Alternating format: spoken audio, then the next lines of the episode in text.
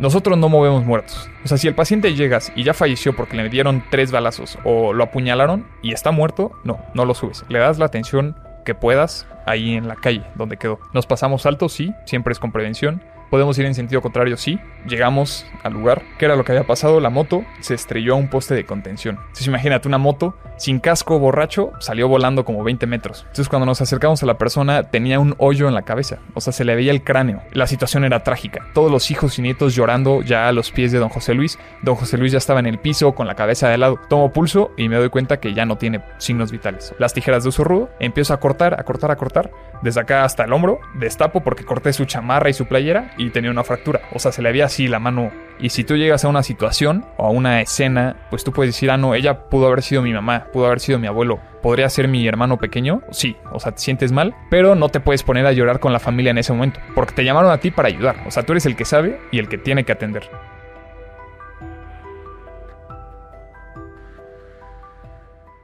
Hola, ¿qué tal a todos? Están en un episodio más de Goose Grip Podcast y el día de hoy me encuentro con mi buen amigo eh, Roy Mata. ¿Cómo estás? Muy bien, ¿tú qué tal? Muchas gracias por la invitación. Hermano, aquí feliz de tenerte.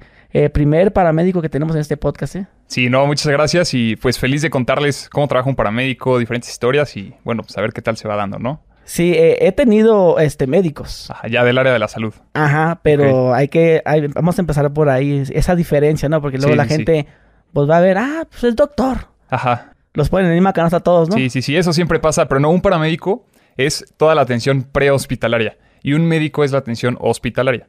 Entonces, lo que hace un paramédico es llega por el paciente, no sé, por el accidentado y lo empieza a atender, estabilizar antes de que llegue al hospital. Lo entregan al hospital y lo entregan al médico. Y ya el médico es el que se encarga de, pues, todo el tratamiento final, por así decirlo. O sea Entonces, que si hay un accidente, este, cuando llega la ambulancia, ahí van los paramédicos. Exactamente. Si tú llamas al 911 o dependiendo tu país cuál es el número de emergencias, llega la ambulancia y dentro de la ambulancia vienen paramédicos. Ok. ¿Por qué te dedicaste a eso? Pues mira, todo inicia desde mis hermanos mayores. Te voy a contar la historia de cómo es que nace la... Pues porque mis papás, mis abuelos no, no es que ya estén en el área de la salud, sean médicos, paramédicos, no, todo nace desde mis hermanos. Un día mi hermano eh, estaba en primero de preparatoria, él iba en camión, camino a la, pues a la prepa, ¿no? Y de repente el camión se frena y ve cómo diferentes personas de las tienditas, profesores, alumnos empiezan a, pues como, amontonar en un lugar en la calle. Entonces Santiago, que es mi hermano mayor, se baja y se da cuenta que un camión había atropellado a una señora mayor porque no se, no se había frenado en el auto y pues la señora estaba ahí tendida de, frente de la defensa frontal pues del camión con el charco de sangre y así. Entonces pues todos se bajan a intentar ayudar porque nadie sabía qué hacer. Eh, todos estaban en shock y de repente un alumno de tercero de preparatoria de la misma pues escuela se escucha como grita, abran paso, soy paramédico. Entonces este chavo se acerca a la, pues, a la señora, empieza a ayudar, empieza a aplicar los primeros auxilios. Yo creo que controló la hemorragia, este, se empezó a atender. Llega la ambulancia, el chavo pues les presenta al paciente y se la llevan. Y hoy está estable de salud gracias a los primeros auxilios que aplicó este paramédico. Entonces todos quedaron así en shock de, oye, pues yo no podía hacer nada por la señora que yo creo que se estaba muriendo. Y llegó este chavo y la pudo ayudar. Entonces mi hermano se acercó a este chavo y le dijo, oye, este, ¿qué estudias o dónde te capacitaste para poder ayudar a la, a la señora? Y ya le dijo, no, pues yo estoy estudiando para ser paramédico, las clases son todos los sábados. Este, si quieres te paso toda la información y pues inicia la, la generación eh, dentro de dos meses. Y ya mi hermano así, eh, superpuesto, y entró con mi otro hermano mayor. Entonces, mis dos hermanos mayores primero entraron a la escuela de paramédicos. ¿Cómo funciona la escuela de paramédicos? Son dos años. Es un año de teoría, clases todos los sábados de 8 de la mañana a 3, 4 de la tarde. No hay, no hay como que un horario de salida. Y el segundo año son prácticas. O sea, El, el de, te- el de teoría que vendría haciendo. teoría es puras clases, así de todos los tipos de traumas. Es decir, en un sábado ves trauma cráneoencefálico, que es todas las lesiones que puede haber en la cabeza. El siguiente sábado, trauma de tórax, todo lo que puede haber en el tórax. De golpes, de que un cuchillo, todo. todo. Sí, costillas rotas, neumotórax, hemotórax, que son como cosas que pueden llegar a pasar después de una lesión traumática, ¿no? Después, trauma musculoesquelético. O ya después viene la parte de urgencias. Este. No sé, todo lo de diabetes, todo lo de este, arritmias, este, electrocardiograma, todo eso que se prepara un paramédico. Eso es el primer año, que es puras clases. Haces un examen y si lo pasas te vuelves cadete en prácticas. ¿Qué es esto? Es que te puedes subir a la ambulancia a hacer tus guardias supervisado por un médico. Tienes que hacer 500 horas como cadete en prácticas para poder tener derecho a tu examen para certificarte como técnico en urgencias médicas.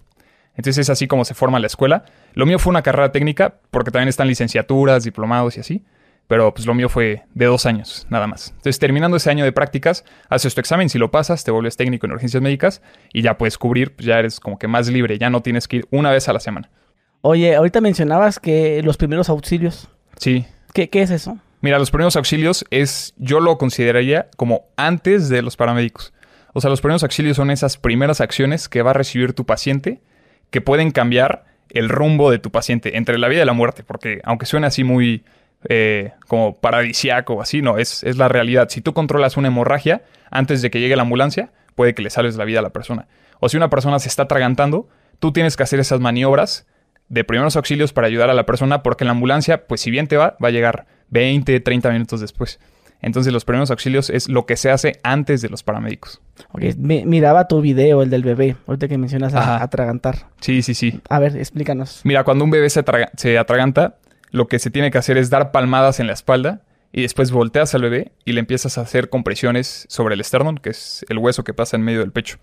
¿Por qué? Porque cuando tú le das palmadas en la espalda, que es en medio de los homóplatos, que son las alitas que nosotros tenemos, las palmadas son de adentro hacia afuera y lo que haces es que el poco aire que tu bebé tiene, pues lo hace como toser, ¿no? O- Pero es que se pudiera estar ahogando, ¿por qué? Ah, bueno, se puede estar ahogando por comida, eh, una canica, Lego, este, cualquier cosita pequeña que los niños pues se meten toda la boca. Entonces, ese es el principal riesgo, que se meten toda la boca y cualquier cosita pues se les atora.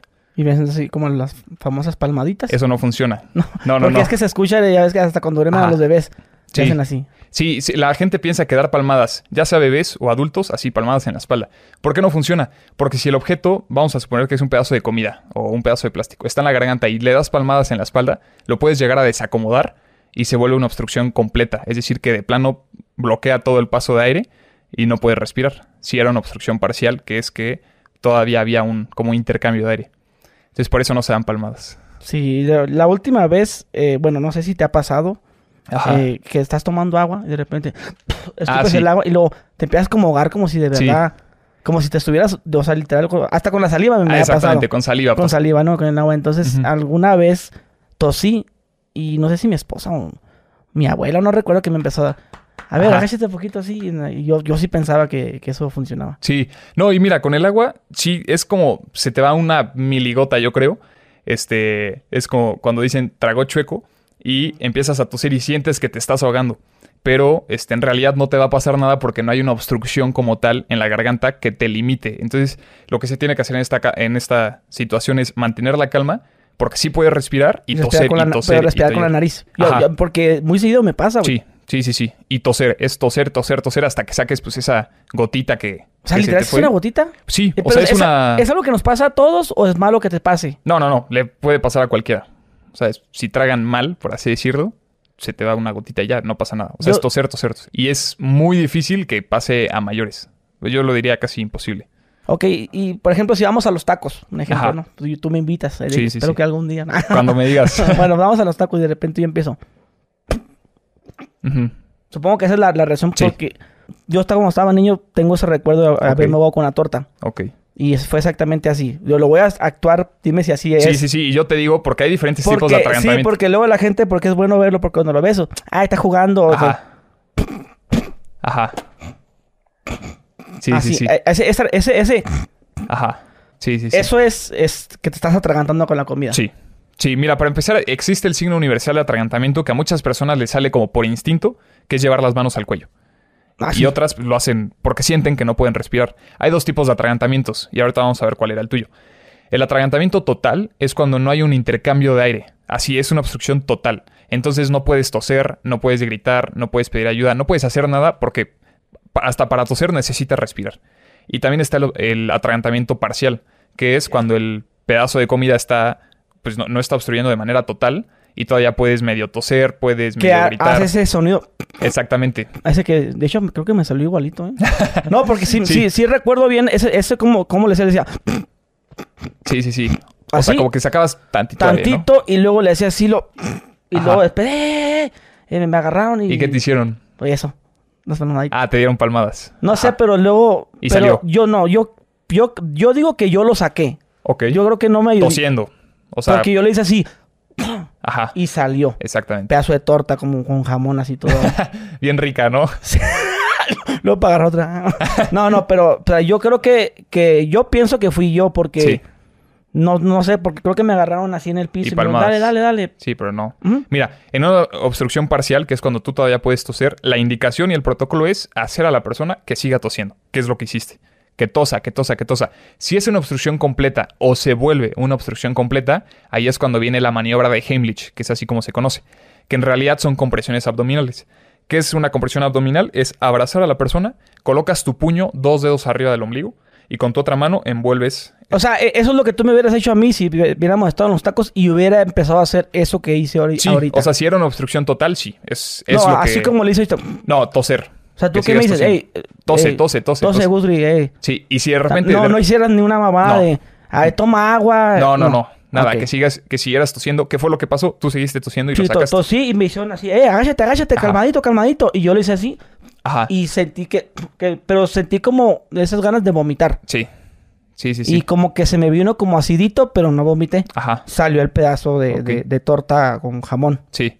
Mira, si yo hubiera estado contigo y de repente dejabas de hacer ruidos o dejabas como que de toser, te hubiera hecho las compresiones abdominales. Que sería como... Envuelves a la persona, colocas el puño dos dedos arriba del ombligo y empiezas a hacer movimientos hacia ti y hacia arriba. Como apretándome la barriga. Sí, pero como en un movimiento en J, o sea, hacia ti y hacia arriba, en un solo movimiento, como para sacarle el poco aire que le queda.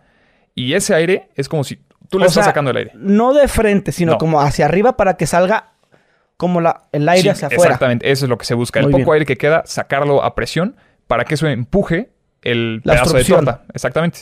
Pero es con el puño, o sea, con el puño y hacia adentro y hacia arriba. Hacia adentro y hacia arriba. Ok, lo mío fue un pedazo de torta, pero Sí. ¿con qué otra cosa te puedes ahogar? Mira, yo de chiquito me estaba atragantando con quesillo. Este, chiquito, tenía como siete años. Mi mamá lo que hizo fue meterme los dedos a la boca y sacó todo el pedazo de quesillo. Que digo, no fue lo ideal, pero pues, me salvó, ¿no? Sacó lo que, lo que había, pero te puedes atragantar con carne, albóndiga. Ahorita te voy a contar el por qué yo subo videos a las redes sociales. Porque fue parte de un atragantamiento que me motivó. Este, pero puede ser pollo, carne, torta, este, los chicles que vienen en bola, las rocaletas que vienen en bola, cualquier cosa sólida que no la muerdes bien y se te atora, es, es un riesgo para la persona. De, y de ninguna manera, palmadita. O sea, si le quieres dar, sí, no va a funcionar de nada. Ah, bueno. Sí, es que me quedé pensando en lo que dijiste de que si es que si le das, si se puede, no sé qué. No, eso es pues- en la espalda. Ah, ok. Sí, no, sí, no, sí. a eso me refiero. La, Ah, sí. No, sí, pues no. Porque Sí, es si que ya lo sacó, ya no va. Cuando pasa, eh, eh, volviendo al tema, cuando me pasó eso a mí, eh, otra- no, acuéstate, no, no, no, que se siente, no, no, que, que, que toma agua y que no, que, o sea, varias personas diciéndote cosas de lo que debes de hacer Deberías de hacer. después, no, Sí, no sé y si, todas las personas piensan diferente, ¿no? Ajá. Porque ahí está la falta de tener una capacitación con lo actualizado, que es, haz esto porque este es el protocolo. Entonces todos piensan diferente, todos opinan diferente y a fin de cuentas, pues nadie hace nada. Eh, ahorita que me lo mencionas, eh, el estar, en, el- en este caso que estés tú conmigo, me harías eso, ¿no? Sí. Pero en el caso que estés solo, Ah, muy buena pregunta. Si tú estás completamente solo, siempre lo ideal es pedir ayuda como puedas. Si estás en tu casa, le tocas al vecino, mínimo para que sepa que te está pero pasando eso. no creo que tenga tiempo. Ah, bueno. O sea, es lo ideal, porque si tú Netflix. caes inconsciente, este, mínimo el vecino va a salir y te va a ver ahí tirado, este, y ya, te va, va a ayudar a, va a llamar a la ambulancia o lo que sea. Si estás completamente solo, ¿qué es lo que tienes que hacer? Es buscar un borde fijo. O sea, si yo ahorita estoy comiendo una torta y me empiezo a atragantar, me paro de la silla, elijo el borde fijo de la silla y me empiezo a tirar, o sea, todo mi peso, el borde dos dedos arriba del ombligo, para sacarme el aire. O sea, Entonces, aquí. sí. Sí, sí, o sea, en O la sea, parte plana. Te darías como un centón con la panza. Sí, o sea, llevarme la silla y tirar todo mi cuerpo donde el borde pegue dos dedos arriba de mi, de mi ombligo. Porque es como simular las compresiones Que te llevas de que la- una persona me estaría dando. Pero aquí es hacerlo con todas las fuerzas. Si no la atinaste y te rompiste una costilla, pues no importa porque son tus últimos momentos de vida. Porque si caes inconsciente, no va a haber nadie que te ayude, no puedes respirar porque tienes algo en la garganta y pues vas a... Pero, o, sea que literal, si, si yo me doy el golpe bien dado, va a salir así. A ver, no está comprobado científicamente el si está solo, es lo único que no está como comprobado, pero es la única manera que tú puedes hacer y hay gente que se ha salvado haciendo eso. Porque es darte el golpe para tú solito sacarte el aire. Sí, sí, yo, yo me. De, de hecho, creo, creo, creo que sí vi ese video, el, el que mencionas de la silla. Si de la silla, un borde fijo, un mueble, lo que sea fijo, este, te puede ayudar para sacarte el aire. Y en este caso, bueno, Ujú. si yo soy tu, tú eres mi vecino y de repente yo alcancé, y- Sí. no, perdón, no alcancé a tocarte Ajá. y luego sales y ya me he vestido. Ajá, Ah, mira, también esa es muy buena pregunta, porque el protocolo dice que si una persona se está atragantando y cae inconsciente, inmediatamente tienes que iniciar RCP. ¿Qué es RCP? Reanimación cardiopulmonar.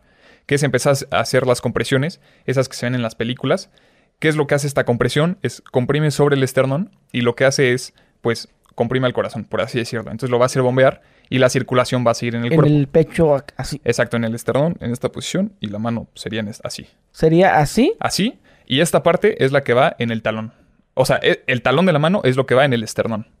Entonces, y brazos totalmente rectos, con todo el peso de tu cuerpo empiezas a hacer compresiones. ¿Cuántas? A ver, eh, hay dos. Si solamente está lo de hands only, que es solamente manos, haz compresiones. Si no estás capacitado, solamente manos, manos, manos. O sea, pura compresión hasta que llegue la ambulancia. Si estás capacitado pues, y tienes el equipo, puedes dar ventilaciones, que sería 30 compresiones por dos ventilaciones.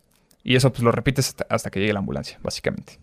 Ok, bueno, eso, eso sería si me ves tirado, que me alcanzaste a ver Porque que, te atragantaste. que Sí, me atra- atraganté. exactamente. Y en este caso, si, si la- eh, no sé, ahora digamos, no, no, no, no que me estoy atra- atragantando, sino me desmayo, así Ajá. de la nada, pum, ahí caigo. Pues mira, si tú te desmayas puede ser por diferentes razones.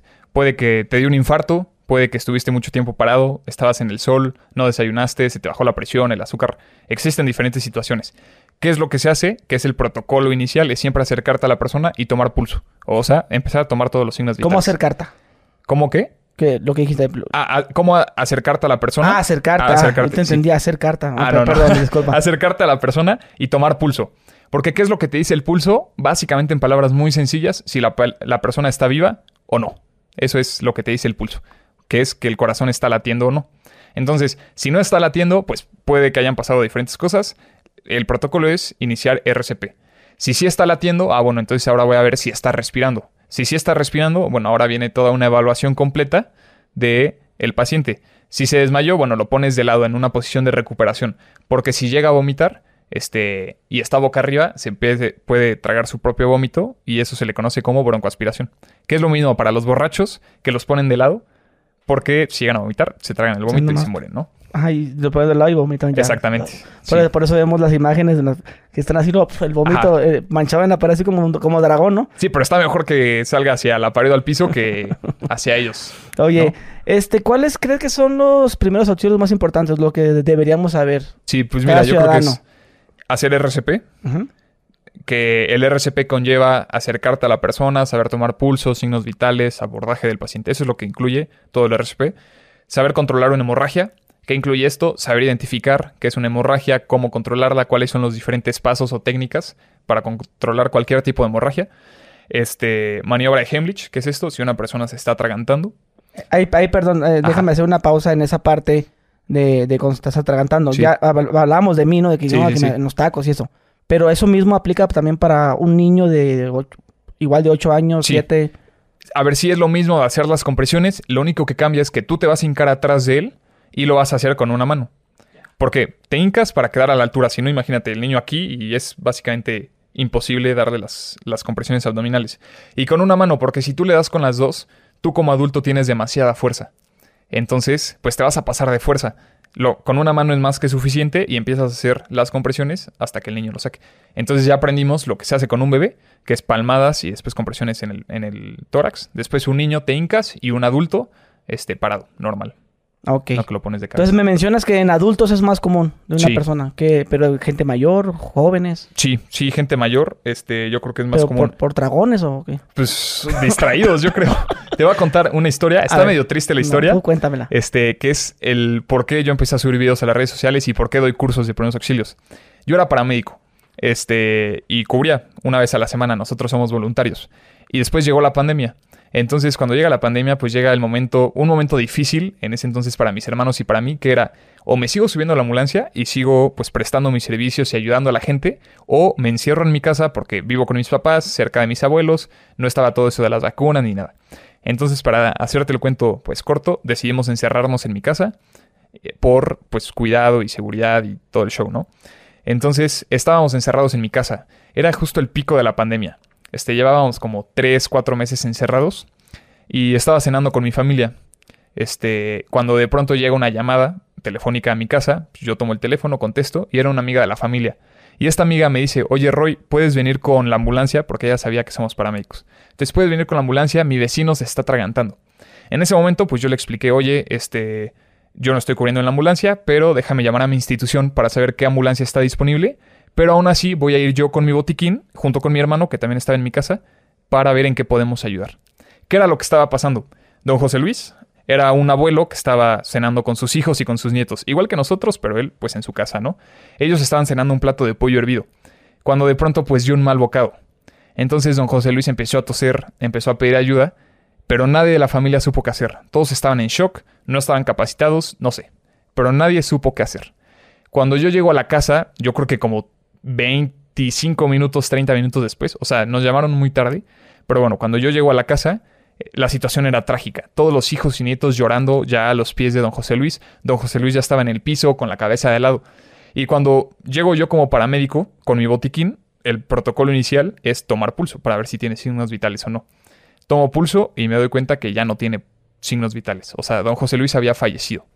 En ese momento, pues iniciamos todo el protocolo que es los ciclos de reanimación, RCP. Cinco minutos después llega la ambulancia, este, con todo el equipo faltante y seguimos estos ciclos de reanimación hasta que llega el momento de dar la mala noticia a la familia, que nosotros como paramédicos ya no podíamos hacer nada más y pues lamentablemente había fallecido, yo opino, por un trágico desconocimiento de primeros auxilios elementales, ¿no?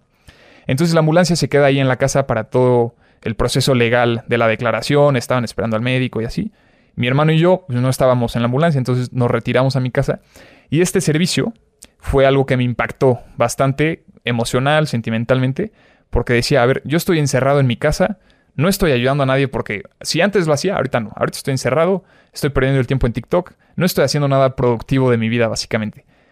Y hay gente afuera que sigue, o sea, que está viviendo estas situaciones trágicas.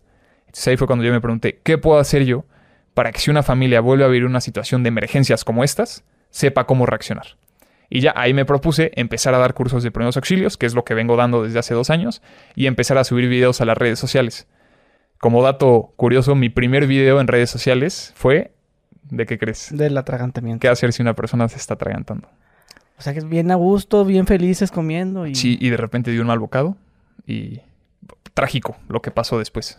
Sí, sí, sí. ¿Te, pasa mucho eso de, de que sientes feo cuando vas a atender sí, un asunto. Sí, sí, a ver, muchas veces piensan que los paramédicos somos robots y que no tenemos sentimientos y que somos así de hierro, pero no, somos humanos, igual que todos. Y si tú llegas a una situación o a una escena este, donde pues tú puedes decir, ah, no, ella pudo haber sido mi mamá, pudo haber sido mi abuelo, podría ser mi hermano pequeño, sí, o sea, te sientes mal, pero no te puedes poner a llorar con la familia en ese momento, porque te llamaron a ti para ayudar, o sea, tú eres el que sabe y el que tiene que atender. Pero sí, o sea, sí te pega sentimentalmente. A ver, cuéntanos algo. Mira, te voy a contar uno que, me pegó también. Fue la primera persona fallecida que me tocó atender. Este. ¿Por qué me pegó tanto? Porque nos llamaron. Cuando te llaman, cuando llaman al 911, tú das toda la información y cuando ellos pasan la llamada a la ambulancia, ellos te dicen: Este. Es un caído, es un enfermo, es un impacto vehicular y ya. O sea, te dicen como que palabras muy cortas. No es que te dicen, es una persona que estaba cenando, se empezó a atragantar. No, no, no. O sea, te dicen así, palabras sencillas. Entonces, este, nos dijeron, es un enfermo. Entonces ya fuimos camino a la casa. Y cuando nosotros llegamos, es muy, muy raro que no esté como que la gente esperándote afuera y haciéndote señas de aquí, aquí es. En ese caso, no había nadie. Entonces llegamos a la casa y ya sale un chavito como de mi edad.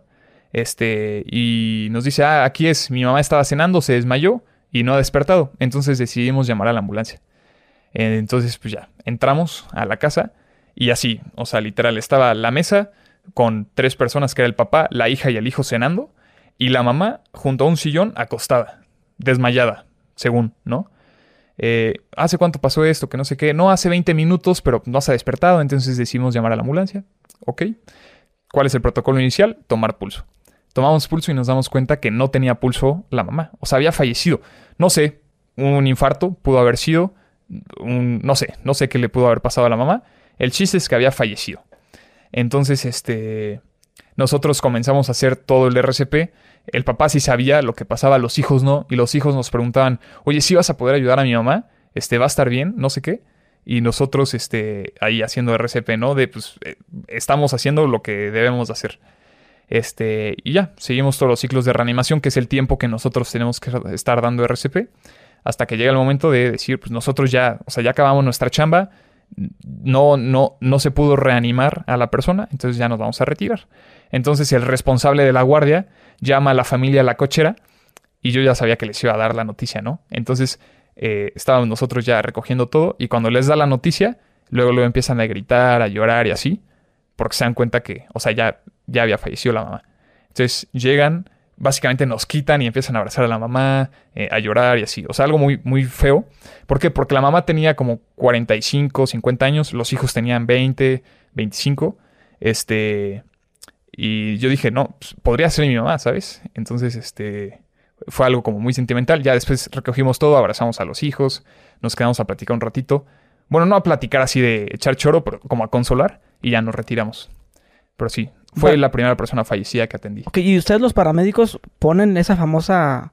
La, mantita blanca o manta Blanca. ¿Ustedes la ponen? Sí, me ha tocado ponerla, pero no lo hacemos en todos los Por ejemplo, en este caso con la señora... No, no, no, porque e, es dentro de la casa. Entonces, lo único que hicimos fue vendarle la cabeza. No me acuerdo cómo se llama el vendaje, creo que de, monja o algo así, que es vendas pues, básicamente de arriba a abajo, porque los músculos, o sea, cuando tú estás muerto ya no, no tienes fuerza. Entonces, la lengua se sale, la boca se abre. Entonces lo que tú haces es vendar para que se quede como la cabeza pues bien. Eso lo haces a todos los que ya no tienen impulso, ya están muertos. Sí, sí, en una casa. más que nada para la imagen que se va a quedar la familia. Imagínate ver a tu mamá mal, ¿no? Y en la calle supongo que para la gente... En la calle sí ponemos la manta. Para que no esté mitotera la gente. Exactamente. Sí, que me ha tocado ponerla yo creo que dos o tres veces. Pero no es que traigamos una manta blanca, deberíamos, pero pues no. Entonces lo que me ha tocado a mí es usar los, este, se me fue otra vez el nombre, las mantas azules que con lo que nosotros cubrimos la camilla. Y eso, la pones y ya, pues que sirve igual. Sí, porque... Pues, es tapar, más que nada, por las otras personas y por respeto al, paciente y a los familiares. ahorita mencionas que cuando el 911 le, eh, eh, les hace el llamado, eh, son como palabras muy, muy, cortas, ¿no? Este, ¿por, ¿por, qué es de esa forma si cuando yo hago mi reporte de que, oiga, fíjese que mi mamá este, se anda, está rara? Sí. Y ellos sí te hacen muchas preguntas. O sea, eh, parece como si no te quisieran atender en pocas palabras, ¿no? Sí.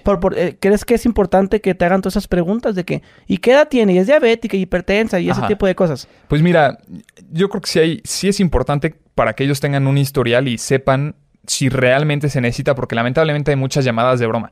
Yo creo que antes había más. Poco a poco la gente ha ido como que pensando más que lo que está haciendo está completamente mal.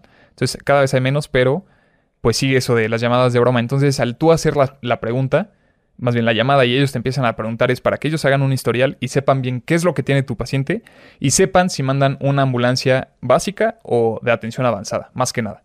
Este, entonces eso es lo primero. Y ahora, muchas veces se quejan los pacientes o los familiares de, no manches, yo llamé a la ambulancia hace 50 minutos, porque apenas estás llegando? Y sí, o sea, yo, yo estoy de acuerdo que la ambulancia tarda mucho en llegar, pero el problema no está en nosotros como paramédicos.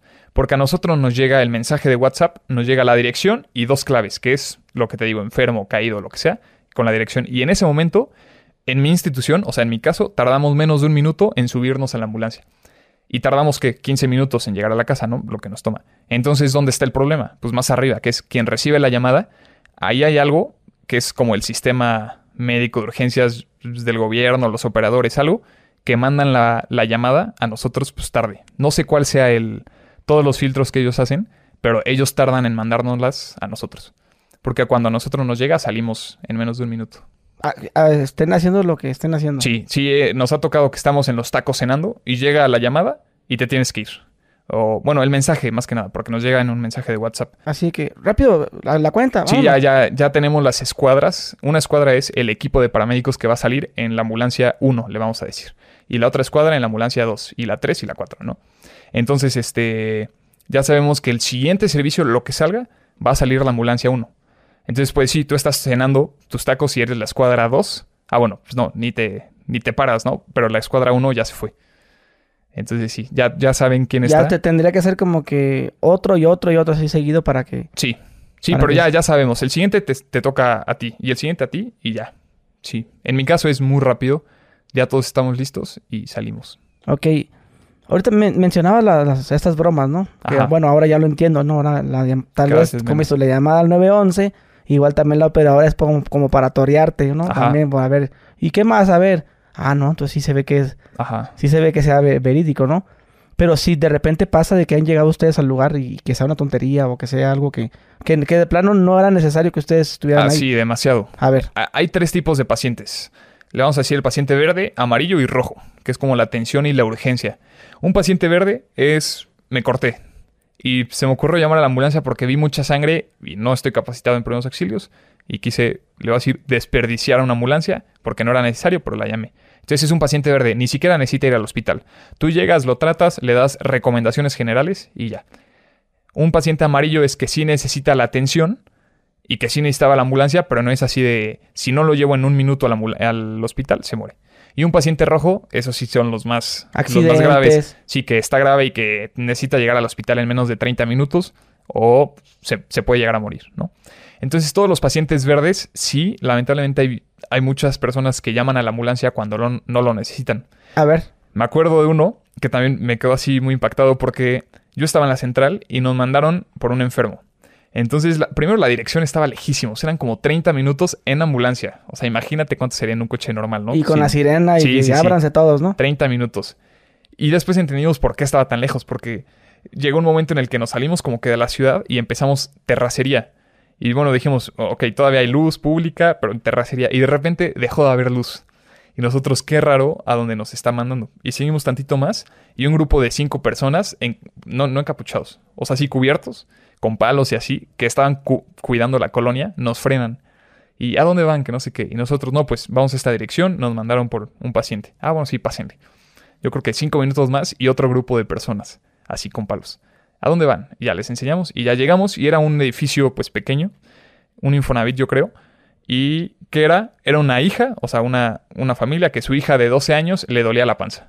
Y nosotros, no manches, o sea, nos llamaste todo lo que nos hiciste recorrer para que solamente te doliera la panza. O sea, ese es un paciente verde. Este, que no era necesario llamar a la ambulancia. Pudo haber ido al doctor. Y en ese momento le, le haces ver tu molestia al... al- No, o sea, le, en este caso, no sé, le tomamos todos los signos vitales, sacamos todo un historial de la persona. A lo mejor era una enfermedad o una pues, consecuencia de algún medicamento, cosas así, pero no tenía nada. O sea, le dolía la panza, yo creo que le cayó algo mal. Eh, y ya, no, no le decimos así de no hubieras llamado a la ambulancia, desperdiciaste, no sé qué. Pero, Pero pues, ustedes internamente sí lo- sí lo sienten, dices, ¿no? Sí, no manches, no, no era necesario. A lo mejor había otra persona que acaba de chocar y necesitaba esta ambulancia y no pudimos ir porque estamos aquí. Y luego en Puebla casi no hay ambulancias. No, bueno, ni en Ciudad de México ni en todo México. Es, es horrible el... De, de repente tienen problemas con eso. Sí, sí, no, no hay ambulancias. Así literal, como se oye. Nosotros somos voluntarios. Es decir, eh, donde yo estudié tienen tres ambulancias, a veces cuatro, depende si la arreglan o no. Este, y yo llamo, vamos a decirlo así, al gobierno o al sistema médico de urgencias, que es el C5, y le digo, esta noche yo te doy tres ambulancias este, para el servicio de, de la ciudad. Y ellos dicen, ok, entonces ya tienen cinco del gobierno, tres de la Cruz Roja y tres nuestras. Entonces ya ellos saben que si llega algo, también pueden contar con nosotros. Y ese servicio es totalmente gratuito. Y es diferente a los servicios privados, que son las ambulancias privadas. Si yo llamo a un número privado, que es la ambulancia de mi amigo, que se la compró hace dos meses y es doctor y lo que sea, sí me va a cobrar, porque es un servicio privado y es su trabajo. Pero si yo llamo al 911, no te pueden cobrar ningún servicio. Eso sí es de La- ley. las ambulancias privadas se, se utilizan más como en... en- Traslados, tra- eventos. eh, en eventos de que "Ay, vamos a hacer aquí una película y de- vamos a apagar un fuego y pues que esté ahí Sí, o un concierto donde llegan mil personas, ah, bueno, necesita ver ambulancia. un ahí car privada. show, es, ¿no? De por sí. Ajá, hay- cosas así. Llega a ver ese tipo de, de- de asuntos, ¿no? O traslados. Mi paciente pues, está enfermo, está estabilizado en cama y lo tengo que llevar al hospital pasado mañana. Ah, bueno, entonces llamo a mi ambulancia privada, programo el, el traslado y se lo llevan. O sea, no es una emergencia, Oh, es sí. algo programado. Ok.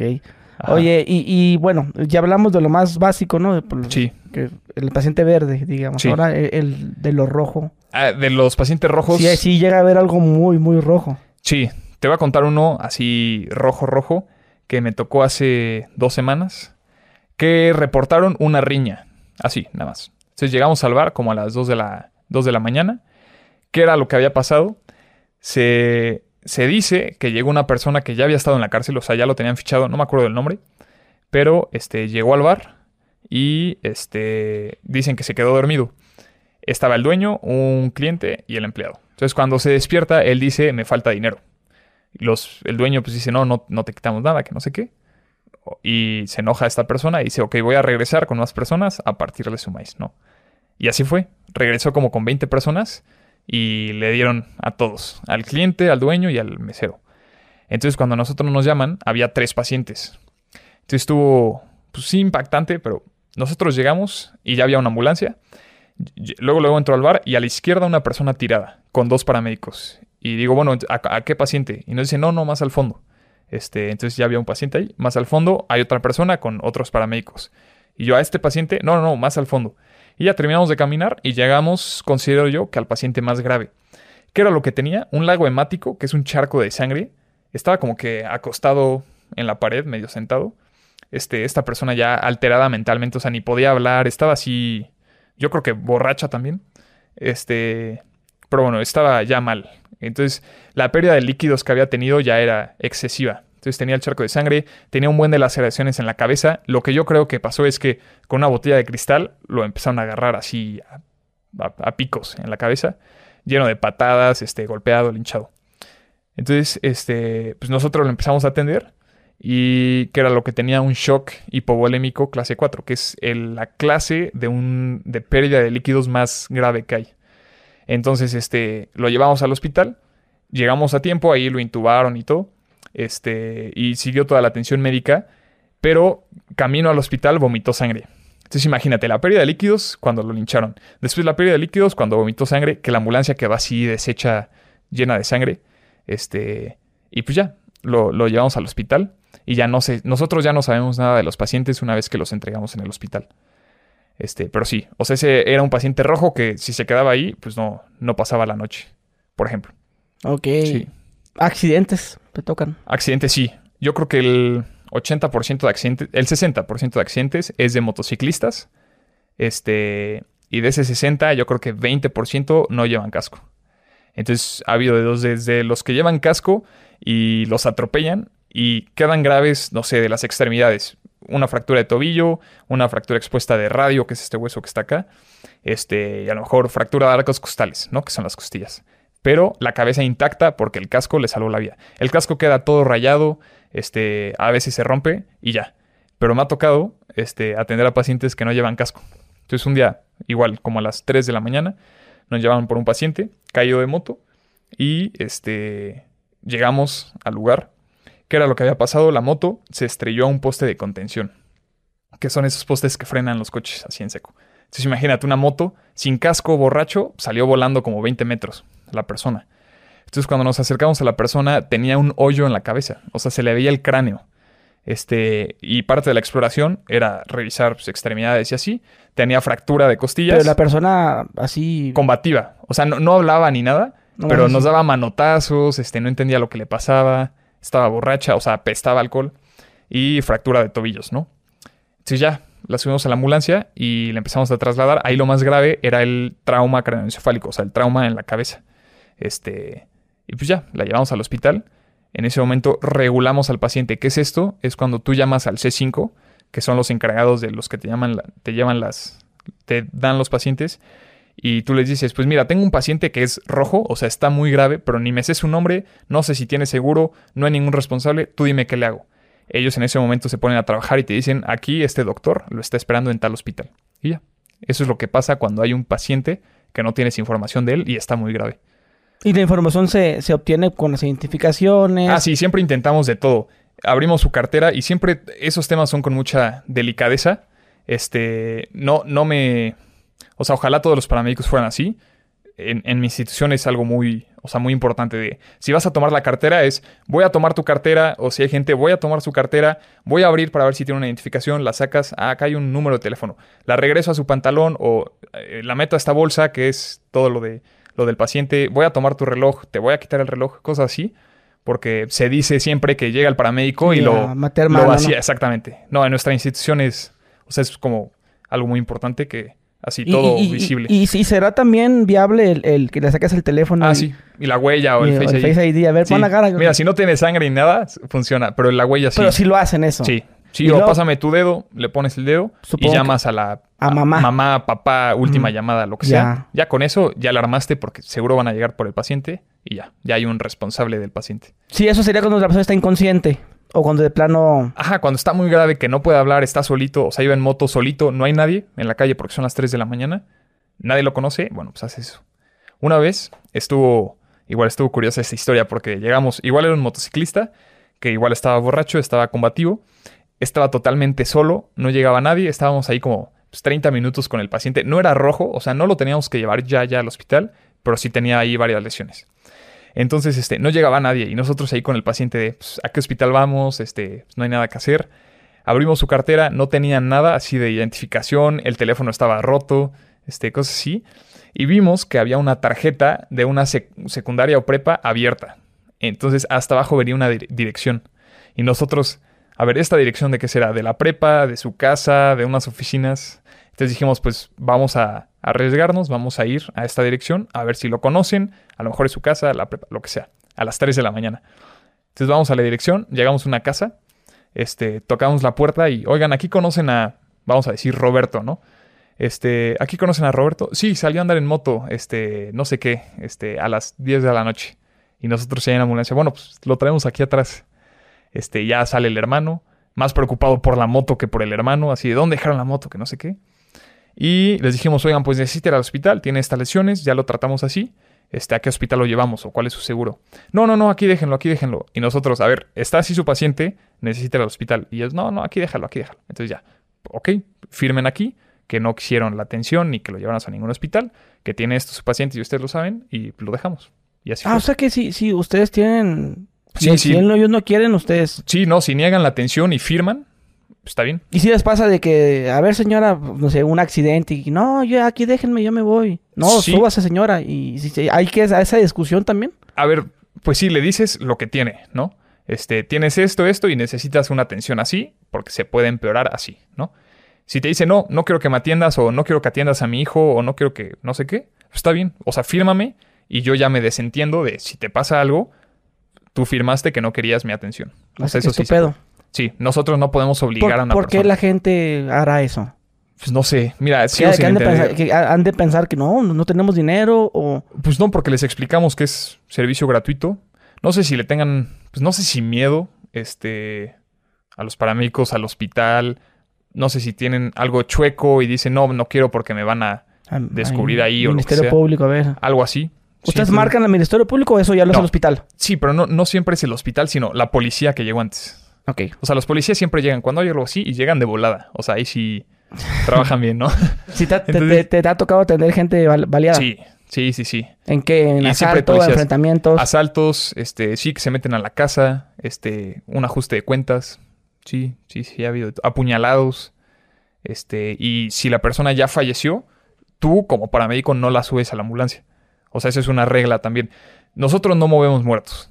O sea, si el paciente llegas y ya falleció porque le dieron tres balazos o lo apuñalaron y está muerto, no, no lo subes. Le das la atención que puedas ahí en la calle donde quedó. Pero si está muy grave y tú lo empiezas a llevar al hospital, no, no me ha pasado, pero llega a caer en paro cardíaco, es decir, que muere, ya cambia todo el protocolo. Pero yo no voy a subir a una persona muerta a la ambulancia, nunca. Pero sí pasa de que en el camino. Ah, ahí sí, quedan. si pasa, ajá. Cuando pasa eso, ¿qué? Cuando pasa eso, depende mucho también. O sea, si estás cerca del hospital, este, tienes que empezar a hacer las maniobras y llegas al hospital. El hospital ya sabe que acaba de caer y lo meten luego, luego. Pero si te faltan, no sé, 20 minutos, este, el reglamento te dice que te tienes que detener justo donde cayó en paro y pues esperar a todas las autoridades y así. Hay que llegar y que la abran la Sí, sí, lo checan y todo. Y si te Pero- intentan decir a ti de, no, lo atendiste mal o le hiciste esto mal, pues no. O sea, a ver, para empezar somos paramédicos, tenemos la capacitación y tenemos una hoja de servicio. En la hoja de servicio tú escribes cómo lo encuentras, qué tenía, sus signos vitales, cuál fue el tratamiento que le diste, cuál es el posible diagnóstico y cómo lo trataste. Entonces, ah, no, no, o sea, tenía eso y le di esto y ya. Entonces, con eso como te defiendes. Mm, Sí, Sí, esa, sí esa, está- esa duda también yo, yo... De hecho, yo pensaba que sí movían muertos. No, no. yo, nunca. eso sí que yo está muerto, pues se lo lleve la ambulancia. Ah, no. Porque yo decía, pues, ¿qué está haciendo ahí? Pues, Ajá. pues, uno también, como te digo, uno...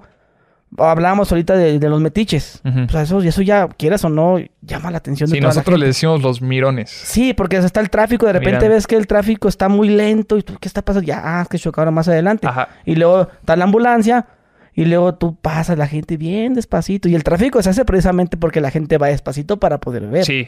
Porque hay mucho espacio, nomás es un carril que se...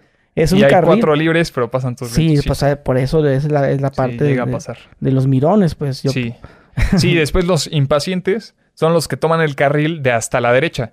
¿Cuál es el carril de la derecha? El que no es carril y es para la ambulancia en situaciones de emergencia. el de Pero hay acotamiento. traf- Ajá. Ajá. Pero hay tráfico y los impacientes se van por ese carril. Y llegamos nosotros en la ambulancia y no podemos pasar porque están estos impacientes que se fueron por ese carril. Sí. O sea, sí es muy importante guardar el respeto vial. O sea, el respeto cuando vas en la calle. O sea, ustedes van, van chicoteados en la ambulancia. Sí, sí, hay, hay diferentes formas de, de los tonos y así, pero si vamos a todo lo que da, bueno, con seguridad, nos pasamos alto, sí, siempre es con prevención, podemos ir en sentido contrario, sí, este, no es muy común así que eh, nos está el periférico y nosotros allá en sentido contrario, no, o sea, porque lo más importante es nuestra seguridad. Sería algo Entonces, como... Es que me tengo que retornar hasta allá, mejor me sale más, fa- más Sí. fácil meterme por esta Por ejemplo, callecita. hace con este paciente que te decía de la riña que lo estábamos llevando al hospital, sí tuvimos que usar el sentido contrario, pero eran como 100 metros y no era una vialidad de alto tráfico. O sea, era algo, pues, una callecita que es donde llegan las ambulancias. Y ya con luces, sirena lento, porque si te sale un coche, pues te estampas. Este, y ya, sentido contrario hasta que entramos al, pues, al- por la puerta de urgencias del hospital. Sí. Oye, ahorita volviendo al tema de los accidentes, que Ajá. eso se, pues, ahora sí que se ven... Cada, bueno, al menos donde yo vivo, cada fin de semana Cada- se ve... Sí, Se ve que un... Y luego a veces me impresiona carros que los veo destrozados sí. y las personas así paradas normales. Sí, entre más nuevo el coche, eh, más, pues no seguro, pero se deshace más fácil. Porque lo que hace es absorber la energía del impacto y se deshace el coche, pero al, al conductor no le pasa nada. A diferencia de los coches más viejitos, son rígidos, son fuertes y todo el impacto se va hacia el conductor.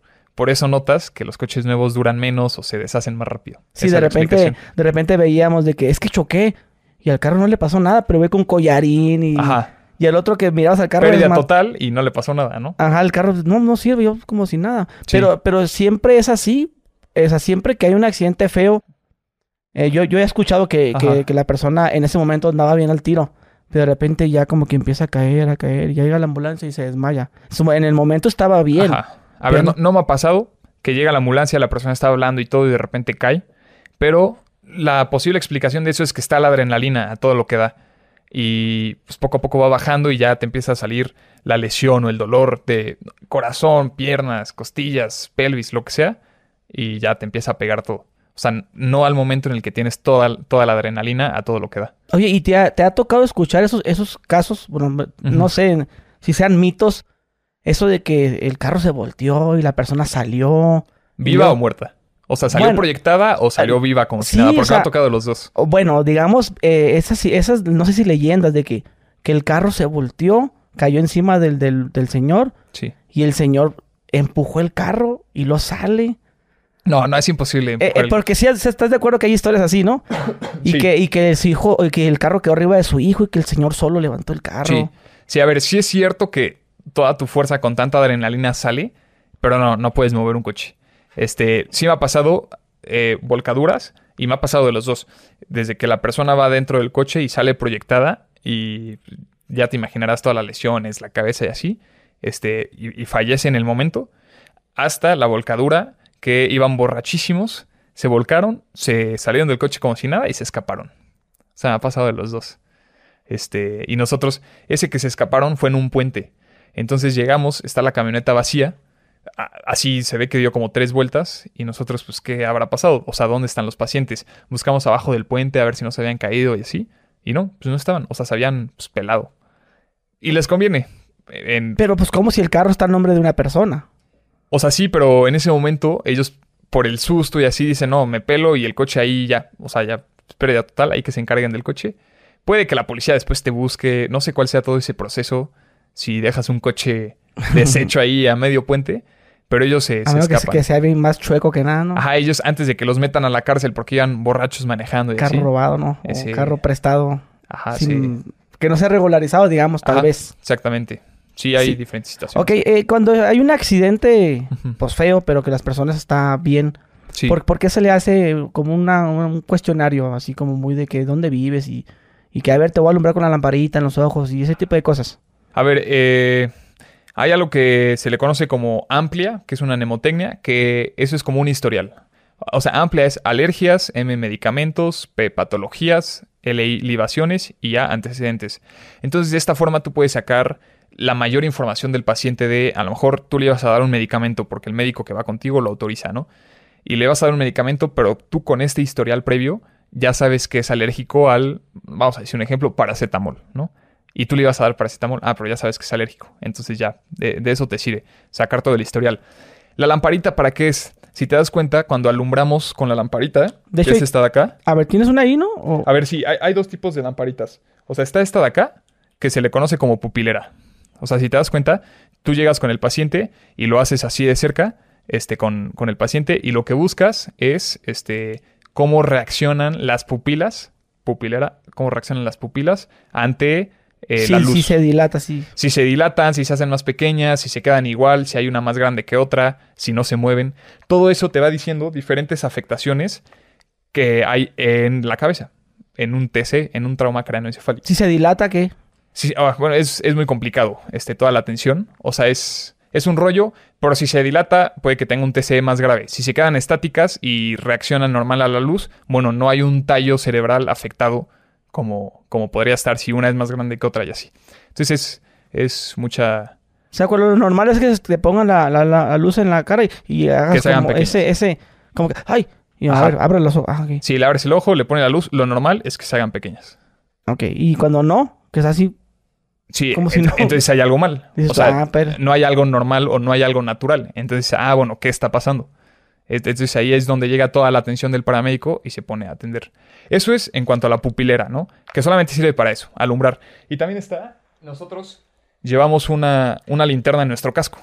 Entonces, ese es un casco de paramédico. sí, sí, sí, o, o sea, es- está enfocado en el rescate. Se puede utilizar para rescate vertical, este, y así, pero sí, esto lo utilizan los paramédicos. ¿Qué es lo que tiene el casco? Eh, bueno, pues este casco tiene los gogles, que el- los gogles son parte del equipo de protección personal, y tiene la linterna. Entonces, con esta linterna, la verdad es que es la salvación en, en, en este, pues, en, en las noches. Llegas, esta linterna ya está acomodada a que cuando yo me lo pongo, alumbra hacia donde yo veo. Entonces la prendo y ya, estoy atendiendo y puedo ver con la linterna. Ok, y los gogles es que por lo que la tierra. Eh, sí, tierra, si hay sustancias químicas, este, si vas a trabajar con, hay cristales, tienes como ver algún metal, cosas así, O que sea, te o- puede llegar. O, o sea que ustedes ver, también hasta de rescatistas. No, no, no, no. No somos de rescate urbano. Eso sí es importante aclarar. Este, los de rescate urbano son los que se dedican a hacer extracciones vehiculares, por ejemplo. Que la persona quedó prensada, ellos llegan con las pinzas, con las tijeras, este, Ah, o cortan sea que si, coches. usted- si ustedes llegan al, lugar, ah, el accidente, el- la- el- Ujú. llegan eh, eh, y de repente, pues, ya es que no puede salir la- porque la persona le está Sí. el pie atorado. Entonces ustedes no meten mano ahí. Empezamos a atender en lo que se pueda dentro, este, o sea, dentro del auto. Con conversación. sí, o sí, toda la atención vives. empiezas a estabilizar y así. Este, estabilizar como... Estabilizar, no sé, si tuvo una pérdida de líquidos, puedes poner líquidos. Pero después está toda la presión intracraneal que cuando la quites, saques a la persona, puede disminuir o aumentar, cosas así. Entonces eh, hay que saber cuándo poner líquidos, o sea, el, el suerito, cuándo no. Si tiene una hemorragia, la empiezas a controlar, este, cosas de ese estilo. Y este, pero no lo puedes sacar de- del coche pues, porque está prensado. Entonces llega rescate urbano, cortan la puerta, levantan las, la, ponen las pinzas de la vida abren a lo mejor el, espacio y ya nosotros entramos con el equipo de inmovilización y sacamos a la persona. ¿Qué es el equipo de inmovilización? Toda esa tabla amarilla que se ve en las películas es una tabla rígida, lo empaquetamos y lo llevamos a la ambulancia. Te lo agarran en el piso y cómo lo suben a la camilla. Este, a ver, primero es siempre y sacar al paciente inmovilizado. Entonces, si está sentado, existe el chaleco de extracción, que es un chaleco que se lo pones en la espalda, que es de cabeza a espalda, y lo empaquetas, o sea, lo, cierras. Entonces te, te inmoviliza y lo sacas como bloque, si, si está dentro del auto. Si está en el piso, rotas al paciente, siempre con un control cervical, pones la tabla, lo empaquetas y siempre hay una, o sea, dos personas mínimo, cabeza y pies, si se puede cuatro, cargando la camilla o la tabla al mismo tiempo. Entonces, esto es una, dos, tres. Levantamos al paciente. Lo levantan y lo llevas al carro camilla, que es la camilla que se mueve con las llantitas. Entonces, lo pones en la camilla y tienen unos seguros especiales que cuando chocan con el filo de la ambulancia, tú presionas un seguro y se levantan las llantas. Entonces lo empujas y entra así, o sea, luego, luego a la ambulancia. Sí, no, no es que tiemble el paciente o se caiga así y así, no. Como, como se ve que lo... Como se ve en los videos, no, eso no pasa con nosotros. Sí. Ah, ¿Accidentes o no les han pasado a ese tipo? A ver, no, no, nunca se me ha caído un paciente. Los Pero videos no, que... no, pero yo he visto que, que luego los, los pisan o que les cae encima de ellos Ah, cuando están sí. en el piso, ¿no? Cuando los pisan es porque el paramédico no tuvo una capacitación buena, porque nunca se brinca a un paciente, nunca. O sea, siempre, si yo estoy del brazo izquierdo y necesito pasar hasta su brazo derecho, lo tengo que rodear. O sea, No los puedes pasar el pie por No, encima nunca. de él. Te tropiezas y hay un video muy famoso. Si Sí, te das sí, que claro se cae. ¿no? Y lo lesionas todavía más. Es tu seguridad y la de tu paciente. Entonces siempre es rodear al paciente. Y en esas situaciones en las que nos están dando una curva con el carro camilla y se les da al paciente, es porque no lo tenían asegurado. Que es la camilla tiene unos cinturones también. Entonces lo abrochas y. O sea, es muy seguro. Si, si ocupas todo este, de manera adecuada, es, es muy poco probable que tengas una cosa mala o un accidente con tu paciente. Así que se te caiga, que se tropiezan, cosas así. Sí, eh, les cortan la ropa. Sí. ¿Por Sí. qué? El, ¿Por qué? Porque siempre lo más importante o lo más adecuado es siempre exponer al paciente. ¿Qué es exponer? Es ver este, tus ojos directos con la piel. O sea, que no haya nada que se, que se ponga en el intermedio. Por ejemplo, hace dos semanas yo iba, vine aquí a Ciudad de México este, y estaba lloviendo. Siempre llevo un botiquín en mi auto como paramédico. Entonces, este, vi al paciente, o en este caso al motociclista que estaba tirado y yo dije, ahí acaba de pasar algo. Me doy la vuelta en U y llego con el paciente. Entonces el paciente se quejaba mucho de un dolor en la muñeca. Y yo, pues carnal, no puedo ver nada porque tu chamarra llega hasta la mitad de la mano. Si te estás quejando demasiado, ya palpé, siento una pequeña deformidad, pero no te puedo decir qué es porque no puedo ver. Entonces, pues voy a tener que cortar tu chamarra. ¿Estás de acuerdo? Sí. Ah, bueno, saco del botiquín las tijeras de uso rudo, empiezo a cortar, a cortar, a cortar, desde acá hasta el hombro, destapo porque corté su chamarra y su playera y tenía una fractura. O sea, se le había así la mano, pues la deformidad en la muñeca. Y yo, pues de, o sea, si no hubiera cortado, nunca me hubiera dado cuenta de tu posible fractura. Entonces, por eso siempre es tan importante cortar la... Pero eso, eso es arriba de la ambulancia. No, no, en la escena. En la escena Sí, también. sí, sí, en la escena. O, por ejemplo, este... Si no sé que se te enojen, no le rompa la ropa. Pues no, a ver, si el paciente está inconsciente y lo necesita, ni pides permiso, ¿sabes? Pero sí, claro, pero- si está pero- consciente, si le dices, oye, pues voy a tenerte que cortar para revisar esto. Ah, sí, hazlo. Si te dice que no y te dice, ah, no, yo, yo me quito la chamarra. Ah, bueno, pues ni siquiera estás grave de la muñeca Claro. porque tú te puedes quitar Pues la chamarra. quítate, embíchate. Exacto. Exacto. Sí, es que me, te lo pregunto porque no sé, de repente, ahorita que me mencionas de los güeyes que manotean, supongo Ajá. que debe haber gente muy mal agradecida. Sí, hay de todo. Sí, yo- Pero también yo- está gente muy agradecida también. Sí, por eso yo, yo, yo a veces digo, pues es que hay gente que, quítate, que me duele. pen-". O sea, e- ese tipo de personas, digo, no me extrañaría que me dijeras que, que hey, no, que es una Gucci. Ajá. O sea, no me extrañaría que me dijeras que de repente se pongan los moños. Oye, güey, no mames, tienes todo, el, no sé, fracturado aquí. Ajá. Y todavía te ponen los moños. sí. De repente Sí. hay gente que, esa Sí. que, no, que no dimensiona. Fíjate, a ver, pon los pies en la tierra, fíjate cómo estás de jodido. Sí, o sea, no es que te queremos cortar la ropa así, porque sí, o sea, es como, si yo me cortara la ropa, pues no, no quiero, obviamente. Pero si es necesario, lo tienes que hacer. Entonces le explicas a la persona. Y te digo, si no quiere, bueno, quítatela. Y ya, si se la puede quitar es porque está tía, bien. O sea, no, la- ok, me la quito. Ay, ah, no, mejor sí córtamela. Oye, sí. bueno, la, la gente muy agradecida, ¿qué sería? Muy agradecida. Que de repente te quieras a soltar una feria. ha pasado. Nosotros normalmente no la aceptamos. Ay, O sea, si lo quieren dar como donación y así, se va siempre a la institución. O sea, no es que a, a ti, paramédico que atendiste a mi hijo, toma, guárdate esto en tu bolsillo. No, Y, y nu- nunca has metido mano ahí de... no ¿qué pasó? no, de que, No, nunca, oye, que vale, pues. Ey, digo, ¿qué onda? Ey, aquí no hubo nada con tus compañeros. No. No, no, nunca, nunca. Este, pero sí, sí ha llegado a haber donaciones o que nos dicen para la gasolina y así. Eso es pues, gente agradecida que quiso dar, ¿no? Y que tenía como la estabilidad económica, vamos a decir, que quiso dar algo para la ambulancia. Pero no siempre las personas agradecen, o sea, hay personas muy agradecidas que no necesariamente tienen que dar dinero. Claro. O sea, está. a- hasta me llegan a decir doctor. Imagínate, yo ni siquiera estudio medicina, ¿no? Pero, ah, muchas gracias, doctor. Que Le no sé una qué. comidita. Ajá, sí, de- quédense a cenar, que no sé qué. Eso, eso. sí. Y sí, o sea, esa es la tú, gente Pues, me agradecida. agarro con hambre. Pues ahora sí que sí.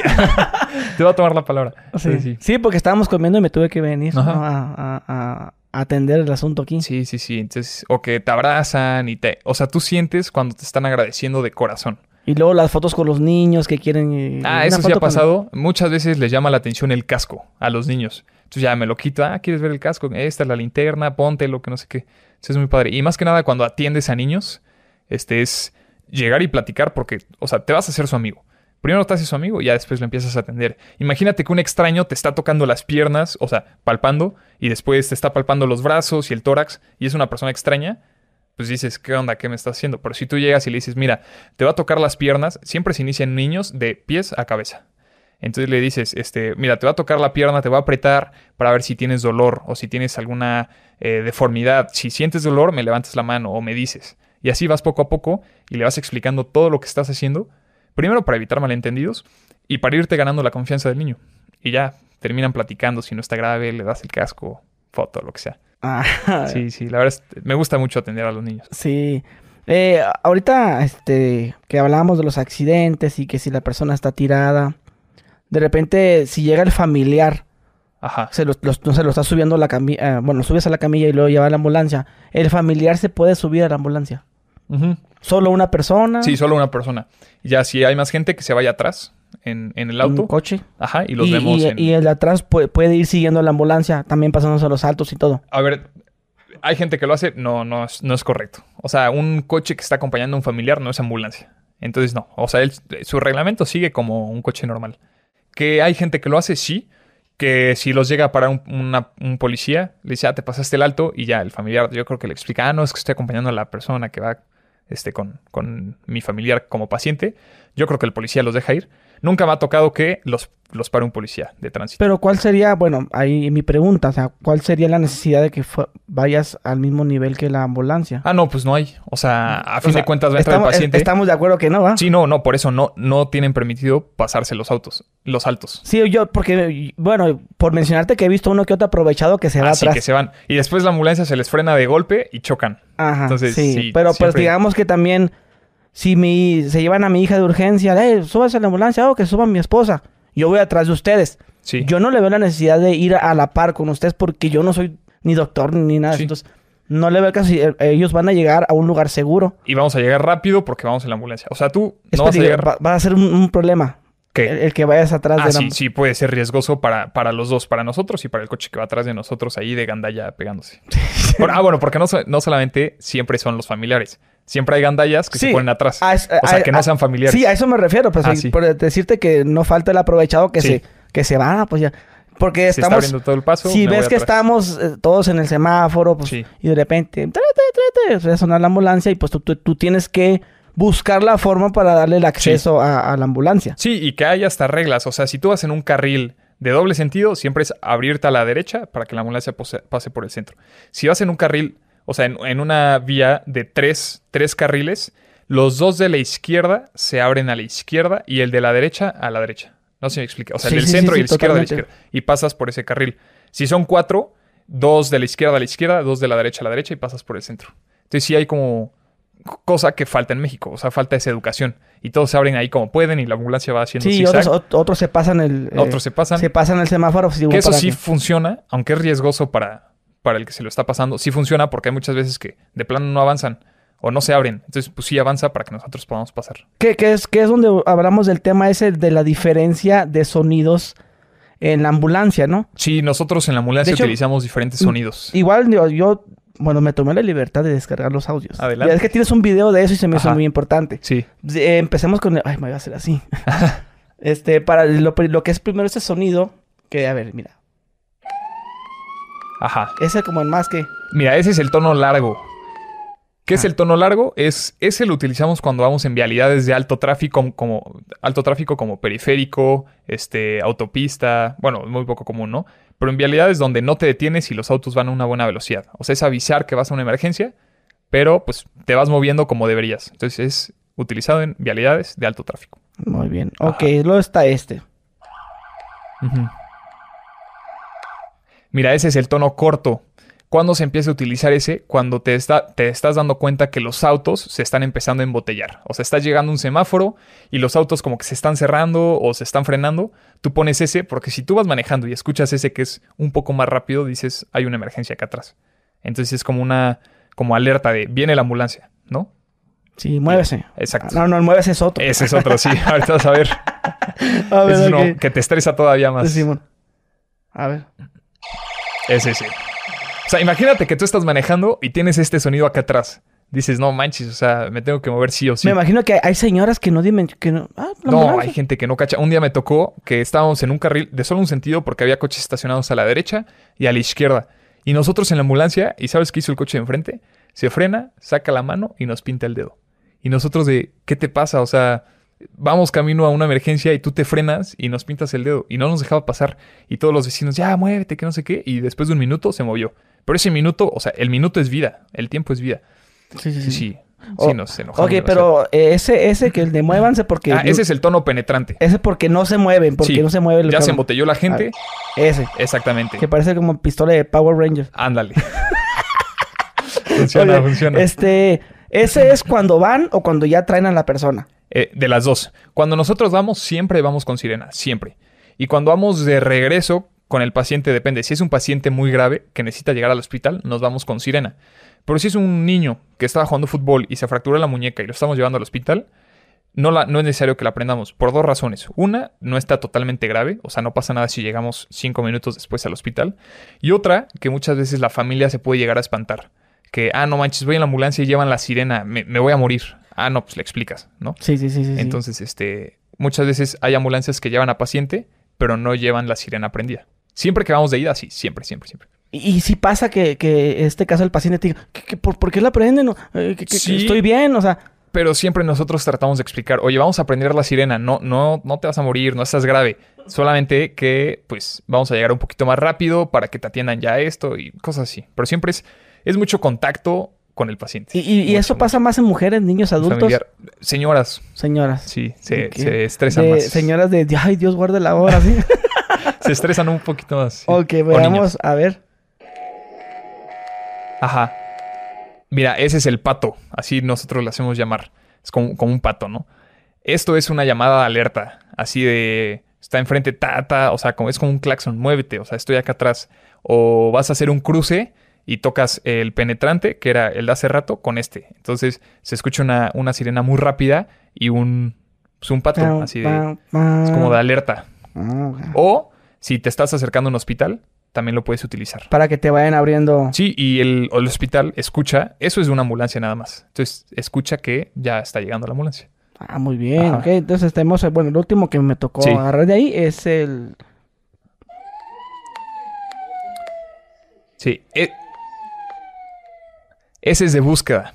Este, cuando nosotros llegamos al lugar del accidente y no vemos nada, así de, o nos dieron la dirección mal, o nosotros llegamos mal, cualquier cosa que pueda llegar a pasar, ponemos ese tono. Y eso es como de búsqueda del paciente. O sea, ¿dónde están? Salgan. O Sí, de- ellos de nos que encuentran. Ah, se escucha por allá, fue, voy para allá. fue en una casa. Sí. En una casa que el señor estaba... "Ah, Sí, es como de búsqueda. Ya llegué, pero no. Y no vas a estar ahí con la sirena en una zona, eh, en una colonia, por ejemplo. Sí, a las sí, 2 sí. de la mañana. Entonces, "Vi, vi", y ya. Ah, ok, ok. Eh, ¿La ambulancia puede ir por una mujer embarazada que ya vaya a dar a luz? Sí puede, pero no es. Yo diría que ni es lo correcto, ni, ni común. Nunca me ha tocado. Sí, sí, el, el paramédico puede llegar y atender. Este, pero siempre lo ideal es en un hospital donde tienen todo para atender a una mujer embarazada. No, pero sí para, para un de que, ay, se me rompió la fuente, Ajá. que la, la señora en este caso llame al 911, que Sí. está sola, que porque el esposo está trabajando.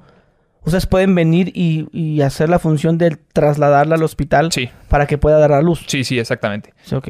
Sí, sí, sí tenemos ahí el equipo este, eh, para mujeres y, y pues ya, está la preparación, que esto más que nada la tiene un médico porque es algo muy extenso y muy complicado, este, pero sí, o sea, sí estamos capacitados para eso. Es muy poco común, nunca me ha tocado. Y yo creo que en toda la historia de mi institución ha habido como dos, máximo, dos Pero casos. que, que llegaron y dieron a luz. Ah, ya. que dio a luz en la ambulancia. Pero, ah, en la ambulancia. Sí, sí, sí. Ay, Sí ha tocado. O que se les rompió la fuente y llegan Y Barridas. luego, luego, ajá. Barrieron, pum, a sacar al chamaco. Sí, luego, luego. sí. Y la eh, siempre el hospital sabe. O sea, tú le avisas al hospital el paciente que le estás llevando y ya están preparados. Sí, sí, sí. Oye, ¿qué es la parte que no te gusta de tu trabajo? Pues mira, yo creo que algo de lo que no me gusta es. O sea, hay varias cosas. Primero, las, como hablábamos, las personas que no son agradecidas, yo creo que siempre como que pega este, que no agradezcan. Porque es algo, un servicio que tú estás dando como voluntario. Y otra cosa es que yo como paramédico voluntario, pues tengo que pagar todo, básicamente. Gasolina, el equipo, la colegiatura. Y si haces cuentas al final del mes, pues es, es demasiado dinero que yo tomé el compromiso de ser voluntario. Pero a ti no te pagan nada. No, no me pagan nada. O sea, nosotros pagamos gasolina, 70 pesos cada vez que vamos de guardia. Pagamos Gasolina nuestra- para la... para la ambulancia. O sea, 70 pesos yo y 10 paramédicos más que fueron a guardia son 700 pesos, ¿no? Y con 700 pesos llenas el tanque. Bueno, si bien nos da, ¿no? Llenas el tanque de gasolina. Este. Después, la colegiatura. ¿Para qué es esto? Pues insumos, eh, las ambulancias, mecánicos, cosas así. Tienes que dar tu colegiatura, que en mi caso ya son 500 pesos porque soy paramédico. Pero cuando era escuelo, es decir, cuando yo tomaba clases, 900 pesos, 950. Como cadete, 750. Y ahorita, pues ya 500.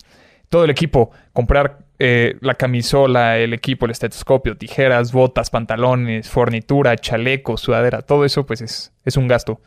Entonces, eso, yo creo que podría eh, estar pues, el gobierno, que si nosotros estamos como voluntarios dando el servicio a la ciudad, pues a lo mejor nos podría ayudar con una parte, por ejemplo. Pero es algo que, digo, pues no, no me gusta, ¿no? ¿A quién le gusta gastar? Dios. No, no, no. Pero, Pero sí, sí. te gusta tu trabajo. Sí, sí, me encanta y estoy feliz con lo que hago. O sea, no me quejo, no me estoy quejando que tengo que pagar. Al contrario, yo tomé esa decisión, soy voluntario y me gusta.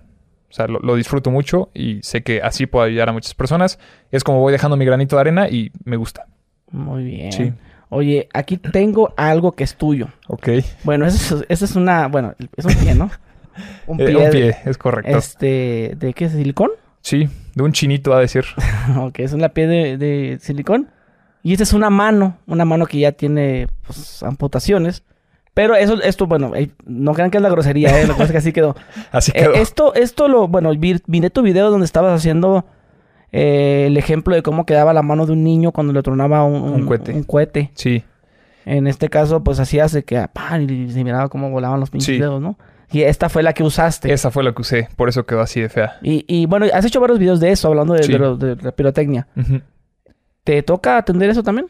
En, en, o sea, todo es por épocas. O sea, en en diciembre. Independencia de México, en, este, en diciembre, en Año Nuevo, sí, salen muchos servicios. Que yo, como soy voluntario, nunca me ha... bueno, sí, me han ofrecido, pero nunca he tomado cubrir en Navidad. O sea, el mero 25 y el mero del 31 al primero. O sea, soy voluntario, pero yo, Y esos Decido. días pasa eso. sí, esos días es cuando sale. Yo he decidido quedarme con mi familia. Este, pero a quien le toca cubrir esos días, sí, es la mayoría de las O sea, le, le- le- o sea, le toca literal agarrar una mano así, que A- esté toda destrozada. A ver, mano destrozada, sí, no, no se despega toda la mano, pero sí, si te explotó aquí, se deshace. O sea, tienes un, ya sea como un eh, machacamiento o abulsión, así que los dedos te quedan colgando, sí, sí pasa. Que se ven los huesos, sí pasa. Una quemadura, sí pasa. O sea, sí, son, son graves, aunque no parezca. Ok, te y en, en es- en este caso, si, si yo estoy uh, tronando un cohete de- Sí, y lo quiero aventar y de repente pues me tronó la mano, porque así es como pasa. sí, Porque pues tú tienes un, un cohete, pues lo pones, pones el cerillo y sales corriendo. sí, Pero cuando les pasan las manos es porque los quieren aventar sí. y pues les truena, ya sea que les rebote la mano o que les chingue O los oídos. un o oído, ¿no? Algo, ajá, en Eh, los ojos. y eh, así. que en este caso, si, si le llegara a pasar a mi hijo. Sí. Pues mira, lo que se debe hacer primero es evaluar qué es lo que tiene. O sea, o tiene una quemadura nada más, o tiene una abulsión, que es una herida. ¿Qué es lo que te está poniendo en riesgo la vida? Si tiene una abulsión, así los tres dedos quedaron, quedaron colgando y la sangre está saliendo a chorros, ¿qué te vas a poner a hacer? ¿A ¿Hacer una limpieza o a controlar la hemorragia? No controla la Controlar, hemorragia. porque es lo que pone en peligro. Entonces, te pones a controlar la hemorragia. Este, A ver, hay diferentes pasos. Primero, puedes hacer presión directa si es una herida superficial. O sea, es decir, apósitos, gasas, lo más limpio que tengas sobre la herida. Si es una herida profunda, que en este caso sería profunda, tienes que empaquetar. ¿Qué es esto? Es llenar con la venda o con la- las gasas eh, hasta el fondo de la herida para detener la hemorragia desde el inicio, o sea, desde el origen. Y si de plano te estás dando cuenta que le quedaron los tres dedos colgando, eh, se voló una arteria y la sangre está saliendo hacia chorros y tú estás diciendo, ni siquiera con presión voy a controlar la hemorragia, torniquete directo. Pero los torniquetes sí son... Sí, sí, sí. No dicen que Se decía no, mucho antes, pero sí. no. Antes se decía que se tenían que aflojar cada 30 minutos. Ahora no sé si conozcas algún otro mito que se decía antes de los torniquetes. Pues No yo, sé. yo había escuchado que ya no... Que, Ajá, que no se usan. Que no se, no se deben de usar. Sí. Eso era antes. Las nuevas actualizaciones dicen que puede ser la primera opción para controlar una hemorragia. Este, que una vez colocado el torniquete nunca se afloja. Y pues el torniquete puede estar hasta cuatro horas. O sea, y, y no va a haber riesgo porque el tiempo de isquemia, ¿qué es isquemia? El tiempo que vive sin oxígeno, ya sea el corazón, pulmones, hueso, lo que sea.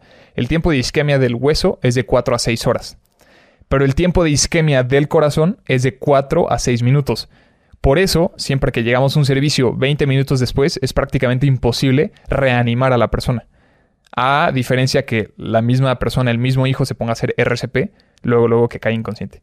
¿Te das cuenta de la importancia de los primeros auxilios? Claro, Entonces, totalmente. Es ahí donde son los primeros auxilios, que es lo que platicábamos al inicio. Ok, bueno, eh, eh, esta mano ya, ya dijimos que es por un cohete, ¿no? Sí, Pero pues pudiera pasarle a un carpintero o a una persona que se vuela los dedos con una sierra. Por, por cualquier razón. sí, sí, sí. Bueno, digamos no todos los dedos, pues digamos un dedo. Me, Uno, vol- sí. me volé un dedo cortando una tabla. Sí. Ah, eh, eh, es, es eso de, de agarrar el dedo y, y al hielo. Sí, pero no al hielo directo. O sea, no, no, ahora sí que al hielo con agua, pues que esté bañado de agua. A ver, Ah, sí, en, en parte está bien. Lo que tienes que hacer es tomas el dedo, el pie, la mano, lo que sea, vamos a suponer que es un dedo, y el dedo lo envuelves de paños húmedos. El agua más limpia que tengas o solución salina. Eh, entonces, gasas, ¿no? Tomo el dedo, lo envuelvo de gasas húmedas. Este dedo envuelto de gasas húmedas lo paso a una bolsa totalmente sellada. Y ya que tengo la bolsa, la paso a un bote con agua y hielos.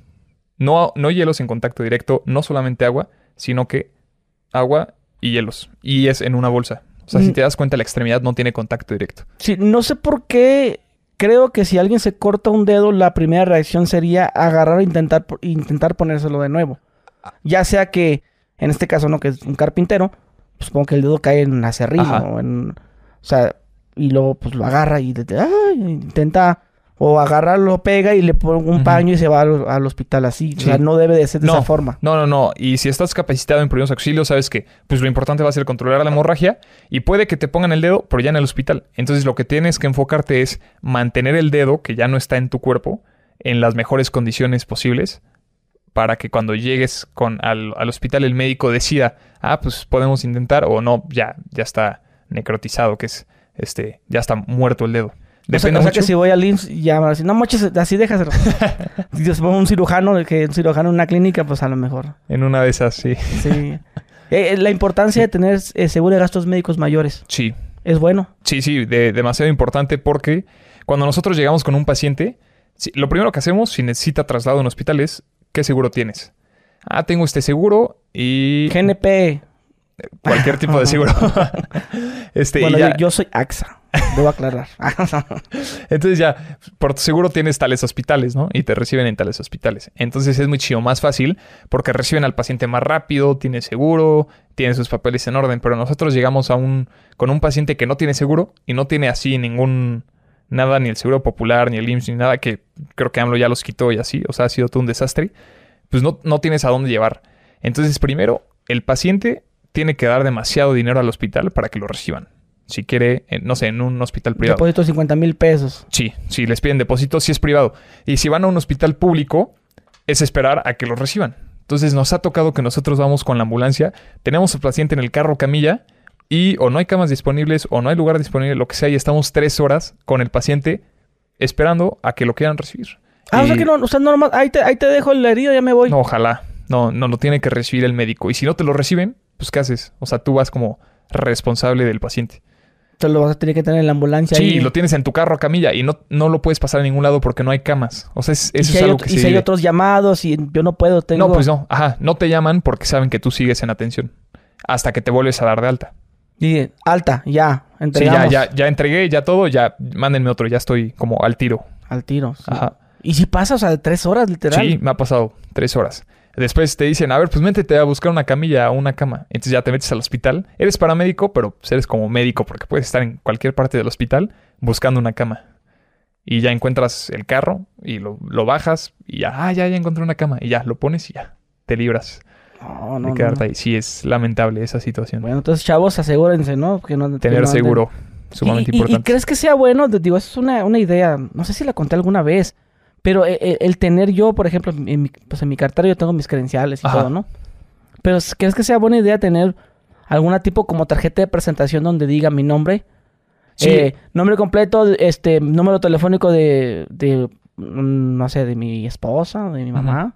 y, y decir, llevar eh, póliza seguros, gastos médicos, llevar hospital, algo así de, por si me llega a pasar algo, Sí. que, que me agarren. Ah, mira, aquí dice. Sí, es sumamente Se- será importante bueno. eso. Sí, yo siempre, pues ahí traigo en mi cartera la póliza de seguros y traigo un papelito que yo lo escribí así, una pluma en un papel. En caso de emergencia, llama al y puse el número de mi papá y puse papá, número de mi mamá, mamá Y el abuelo. abuelo, primo, hermano, lo que sea. Toda la Entonces, gente ahí.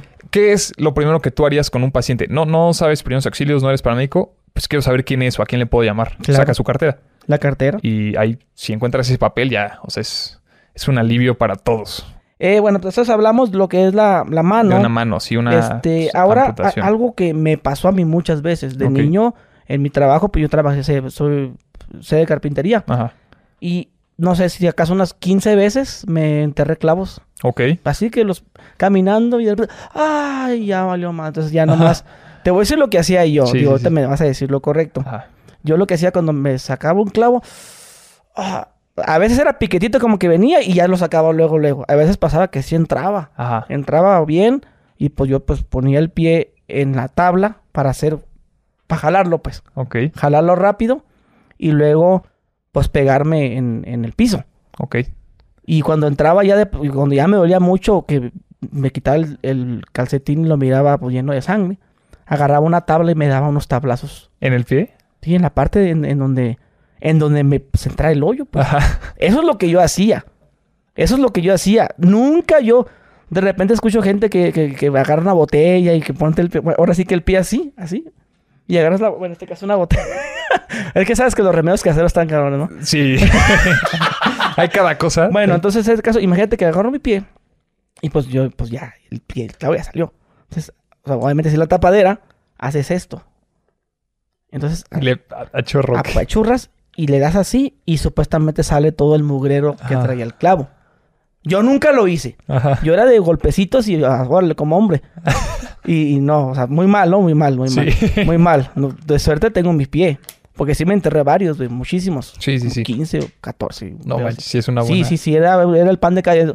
Si trabajas en, bueno, en este caso que era carpintería y este lugar donde hacen este tarimas. Ajá. Es muy común, si trabajas en eso, bienvenido a los clavos, ¿no? Sí, sí, sí. A ver, primero ya- que nada, el equipo de protección personal. O sea, ya hay botas que tienen suela anticlavos y No, así. no, eso es de fresas. Mira, como profesional, es, eh, o sea, es lo que, eh, lo más importante. O sea, recomendar el equipo de protección personal. Supongamos que ya te pasó. Hay de dos. O sea, si ya, si quedó enterrado o si salió. Si quedó enterrado, profesionalmente hablando, lo tienes que inmovilizar. O sea, así como quedó el clavo, te lo tienes que llevar. O sea, y si traspasó los dos lados, pues también. Y puedes con gasas hacer como que una dona de un lado, la dona del otro lado y un vendaje. Y así inmovilizado te lo llevas al hospital. El riesgo aquí, más que nada, es de infección, o sea, de tétanos, todo esto, este, que puede llegar a causar pues, un clavo contaminado. Y muchas veces ya, o sea, ya entró y ya lesionó. Y si tú lo sacas, lesionas todavía más. Entonces, por eso necesita toda una atención médica, que el tratamiento correcto es inmovilizar. La limpieza, pues no, o sea, en el hospital, no, no tú. Sí, ya, que que llegaba, lo mi- y que me llegaba a mi casa, ya me quitaba el calcetín ya bañadito de sangre. Me lavaba con jaboncito y vamos. Ah, qué bueno que dijiste jabón. Pensé que ibas a decir agua oxigenada o Ah, alcohol, no. que eso No, también está muy mal. Jaboncito, no, jaboncito. el alcohol duele. Sí, no duele y nada más fija las bacterias. Sí. Y de seguro también sabes o has escuchado que el agua oxigenada para desinfectar. Pues no, o sea, el agua oxigenada este, lesiona la piel, retarda el proceso de cicatrización y pues no funciona. O sea, él sirve para desinfectar. Hasta en las instrucciones lo dice. O sea, utilícese en piel sana, no pues, para una herida abierta. Entonces sí, se usa jabón Sí, para una... Sí, ja- sí, jaboncito. Pues sí, como te decía, es- esa, esa de, de- de lo que me decían a mí que en un clavo tenías que hacer esa, eso. Ajá. Obviamente, Pues está salvaje. Sí, sí, sí, el claro, remedio. los rem- los remedios caseros. Pero es que a veces puede pasar que el clavo entró, tú caminaste, lo pisaste, pero luego lo inconscientemente lo volviste a sacar. Sí. Ahí, ahí también sería ir sobre la del tétanos. Ah, Sí, o sea, siempre hacer una investigación. Sí, o si tú tienes, saber qué, me- qué vacunas tienes, este, hacer una limpieza, que sería lo más importante porque ya salió el clavo, y controlar la hemorragia, si es que hay. Y ya decidir si tienes que ir al médico o no. Mm, pues te, te debe salir sangre. Sí, Cuando no sale, cuando no sales, ¿es otro pedo? No, a ver, si no sale porque lo tienes enterrado, es lógico, porque imagínate que yo tengo una botella de agua y le entierro un cuchillo. Si lo dejo enterrado, ¿va a salir el agua? No, No, porque es como un tapón. Pero si yo lo saco, va a salir va el a salir todo. Entonces, si tú tienes el clavo adentro, lo más seguro es que no salga mucha sangre. Y si tú lo sacas, va a empezar a salir sangre. ¿Nunca te has enterrado un clavo tú? No. No, no. Es que fíjate que no... A veces te sale y a veces no te sale. Ajá. Tío, porque te lo digo digo- por mis demás compañeros les pasaba. Sí, pero si no sale, no es que sea más grave o menos grave. O sea, es, lo mismo. O sea, no hubo hemorragia, ya te Ya. libraste de un paso, por así decirlo. Muy bien, sí. Lo, lo que sí me contó un amigo que se le hizo como una ampolla. Porque pues, hacían, pégate con la tabla, pégate. De- del golpe yo creo que le salió la ampolla, ¿no? no, pero o sea, no, no, no fuerte, pero o sea, golpecitos que, que, que hagan como que, que la... Aplaquen la piel o qué. Pues no sé, es que no sé, güey. Pues tú sabes, tú No, entenderás pues no que... entiendo, no entiendo pero- ese remedio. No, es que tú entenderás que hay muchos, casi los remedios que hacemos Ah, sí. no tienen sentido. Sí, no. La mayoría. Pues como este y como poner clara de huevo en quemaduras, cosas así. o por pues no. ejemplo eso que, que frenar el sangrado con café. No, es que no, nada de eso. No. No, no, no. O sea, el tratamiento correcto es el que te dije ahorita. Presión y ya haces presión y no, no quitas esa primera gasa. No la quitas hasta llegar al hospital o hasta que llegue la ambulancia o hasta que ya se controló la hemorragia. Pero no es que, ah, yo, yo me corté y me asomo para ver cómo está y me vuelvo a tapar. Porque te llevas todos los coágulos y es como si volvieras a empezar. Es por eso nunca se retira la primera gasa. Sí, es que hay mucha desinformación. Sí. Ahorita yo, pues ya cada quien se cree que no, es que hierba del manso, ¿no? Esa famosa, ¿no? Que, que para todo la quieren usar. o- Sí, sí, sí. O, o- o- o volvemos a lo que te dije, el café. O cuando te quemas, que, que el hielo. Ajá. Que ya lo habías mencionado. Sí, y Yo no. alguna vez me quemé con una maruchan. ¿Cómo? Pues, o sea, estaba morrillo. ¿Pero qué? ¿La lengua o se te cayó? No, se me cayó en las piernas. Me quitó, ¡Ah! me quitó el panzo rápido. Este, y sí se me hizo aquí medio rojito, rojito pues Sí. en la parte, y más que nada en esta, en esta, Sí, de la esta pierna. parte. Sí. Sí, yo estaba, estaba morrillo, saqué del- del microondas la maruchan Se te fue. y se me, pues, le hice así y como estaba hasta el tope, ya ves que se, se eleva la sopa y también el líquido y pues se me cayó todo. Este, y sí me quemé tan- no tanto. Pero pues luego, luego un hielo o, o, o katsu y tomates y cosas de esas, ¿no? Mayonesa, mostaza, ya. No, pues no. El tratamiento correcto es en esa que dices que solamente se puso rojo, esa es una quemadura de primer grado. No, y espérate, ya tra- atravesó el pants, que si no hubiera tenido el pants, o sea, hubiera estado un shortcito, un calzones, no sé qué hubiera pasado. Ok. Este, pues lo más seguro es que hubiera sido una quemadura a lo mejor de segundo grado. La piel tiene tres capas. A ver, pásame la mano, a lo mejor el pie. O sea, la, la capa más externa, que es esta de acá, se le conoce como epidermis, ¿ok? Que es lo que nosotros podemos ver. Si te vas un poquito más adentro, está la dermis, que es como la capa, la, la de la mitad. Y hasta el fondo está la hipodermis. En la hipodermis están los nervios, músculos y así. O sea, son, son tres capas. Entonces, si, eh, si es una quemadura de primer grado, ¿qué es esto? Agua caliente, por el sol y así. La característica principal es que va a haber enrojecimiento de la piel. Este, el tratamiento correcto o los primeros auxilios ante una quemadura de primer grado es colocar agua al tiempo por 10 minutos. Agua al tiempo. O sea, no hielo, no agua fría, no nada. Es agua al tiempo, lo más limpio que tengas. Y nada más, para una quemadura de primer grado, que es lo que tú tuviste. Una quemadura de segundo grado, eh, la característica principal es que hay ampollas. Entonces, si tú ves ampollas, quemadura de segundo grado. ¿Qué es esto? Cuando quema la epidermis y la dermis, ¿ok? Las dos capas de la piel. El tratamiento correcto, los primeros auxilios es agua al tiempo otra vez por 10 minutos y después vas a cubrir con paños húmedos. Pero te refieres a que si me quemé Ajá, este, con la plancha, digamos, y es, la- es de segundo grado, sí. abro la llave y lo voy a mantener ahí durante 10 10 minutos. minutos. Y después otros 10 minutos con paños húmedos. húmedos. Cubres la zona de la quemadura. Todo el tiempo. todo el tiempo, sí, ni fría ni caliente. Y si es una quemadura de tercer grado, ya es lo más grave que puede. Bueno, hay hasta cuarto grado, pero esa es. Tercer grado es cuando la piel está carbonizada. Dicen que no te duele. Pues no, no te duele porque quemó los nervios. Pero no te duele en la zona de la quemadura, pero más afuera va a haber como- segundo como que- grado. ¿Qué tipo de...? Una quemadura de tercer grado es una explosión. No sé si te enteraste hace como tres años que estaban eh, los guachicoleros robando Sí. gasolina y explotó. Sí. Y se quemaron no sé cuántas personas y murieron no sé cuántas personas. Y se veían videos de las personas caminando quemadas Prendidos. y calcinadas en el piso. O sea, ellos tenían quemaduras de tercer grado. O sea, es piel carbonizada, marrón, negro, o sea, huela quemado. Entonces, eso es un tipo de quemadura de tercer grado. En esas situaciones no vas a poner ni agua, ni paños húmedos, ni nada. Solamente es cubrir con gasas secas para reducir el riesgo de infección y trasladar al hospital. O sea, eso es una emergencia. Por ejemplo, en, en esta pata tiene. Tiene un hoyo. Este, bueno, esta parte, mira. Está lesionada esa mi pata, cámara, ¿no? fíjate, que, lo, que lo pongan en mi cámara, ¿eh? No, no, no, no, no, bueno, no, perdón, en la cámara tuya. Ajá, Eso, eso, mira. sí. Eso que vendría haciendo. Eso es una laceración, incisión más. Pero, pero ahí se ve como que es el hueso, ¿no? Eso es el hueso, digamos. Ah, a ver, podemos decir que es el hueso. es el ¿no? hueso. Sí. La de cuarta gra- cuarto grado llega al hueso. Sí, Así. es correcto. Pero es de quemaduras, no de. No Sí, de. sí, sí, sí, sí, Eso es como para ver las capas de la piel. Ajá. Ah, ok, muy bien. Sí. Sí, es- yo tenía esa duda de cuando dice, trae quemaduras de primero, segundo, tercer grado. Ajá. Yo pensaba que, que, que era al revés de entre, o sea, la Más grave la de- un la- primer grado, no. Ajá, la primer grado es la más, la peor, pues. y, y no hablamos de los remedios caseros, pero no, ningún remedio casero está probado científicamente. Y al contrario, o sea, pueden llegar a provocar cosas contraproducentes. O sea, la pasta de dientes que irrite. O la clara, clara de huevo, infecciones. O mostaza, cosas así. O sea, sí, eh, eh, alergias. eh, la, todo mostaza- que- o sea, para las quemaduras, simplemente en este caso es agua. Agua, sí. Sí, Que- sí. O una crema con antibiótico recetada por tu médico. Eso es otra opción. Pero primeros auxilios es eso. Agua. sí, agua, yo, agua, yo he escuchado pasta de dientes, he escuchado. Pero no. O sea, refresca. Y ya, pero puede irritar la piel. Entonces, no. No, no, no. ¿Qué, qué, remedios caseros ahí que tú odies? bueno, no Sí, odies, pero que digas, no mames, Ajá, no tiene sentido. Clara de huevo no tiene nada de sentido. Bueno, es que no, no, no me quiero meter en problemas con las personas que creen en eso, Sí, pero sí, pues está no. claro. O sea, no está validado científicamente.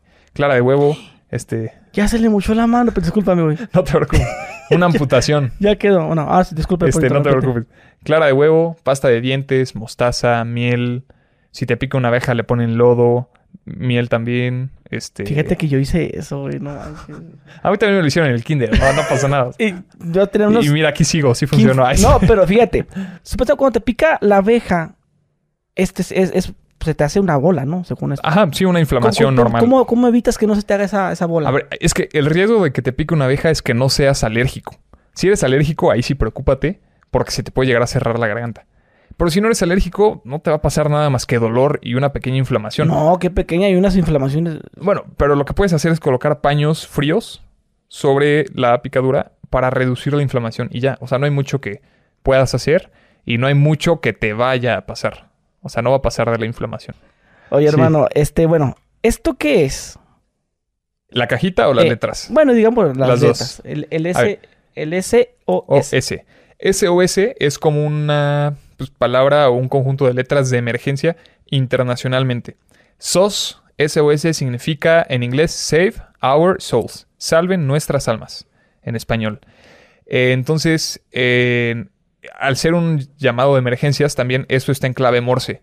Que en clave Morse S es tres cortos, ti, ti, ti, O es tres largos, tu, tu, tu, y S otra vez tres cortos, tit, tit, tit. Entonces eso se ocupa en montaña, este, en montaña, este, alpinismo, en islas, lo que sea, porque lo puedes hacer con una linterna. Le haces tres tonos cortos con la linterna. Este, o lo puedes hacer con un silbato. Que ahorita checamos si tiene un silbato. Entonces, imagínate que yo tengo la linterna acá, estoy en la montaña perdido. Ah, bueno, y empiezo a hacer la seña SOS. S que es tres cortos, ¿no? Entonces sería uno corto, dos cortos, tres cortos, y después uno largo, dos largos, tres largos, y falta el S, uno corto, uno corto, uno corto. Esto es la seña SOS. Entonces, si yo estoy en la montaña y estoy viendo una luz que está haciendo esto, es que la persona necesita ayuda y está perdida. Esta es la seña SOS en clave Morse en linterna. También está con silbato, que lo vas a hacer pues con, o sea, vas a hacer el ruido. Este entonces, Ay, sí lo tiene, mira. esta cajita es de emergencia, está buena, tiene pinzas pedernal y así. Entonces, a ver cómo suena. Entonces tienes que tocar tres cortos, tres largos y tres cortos. O sea, sería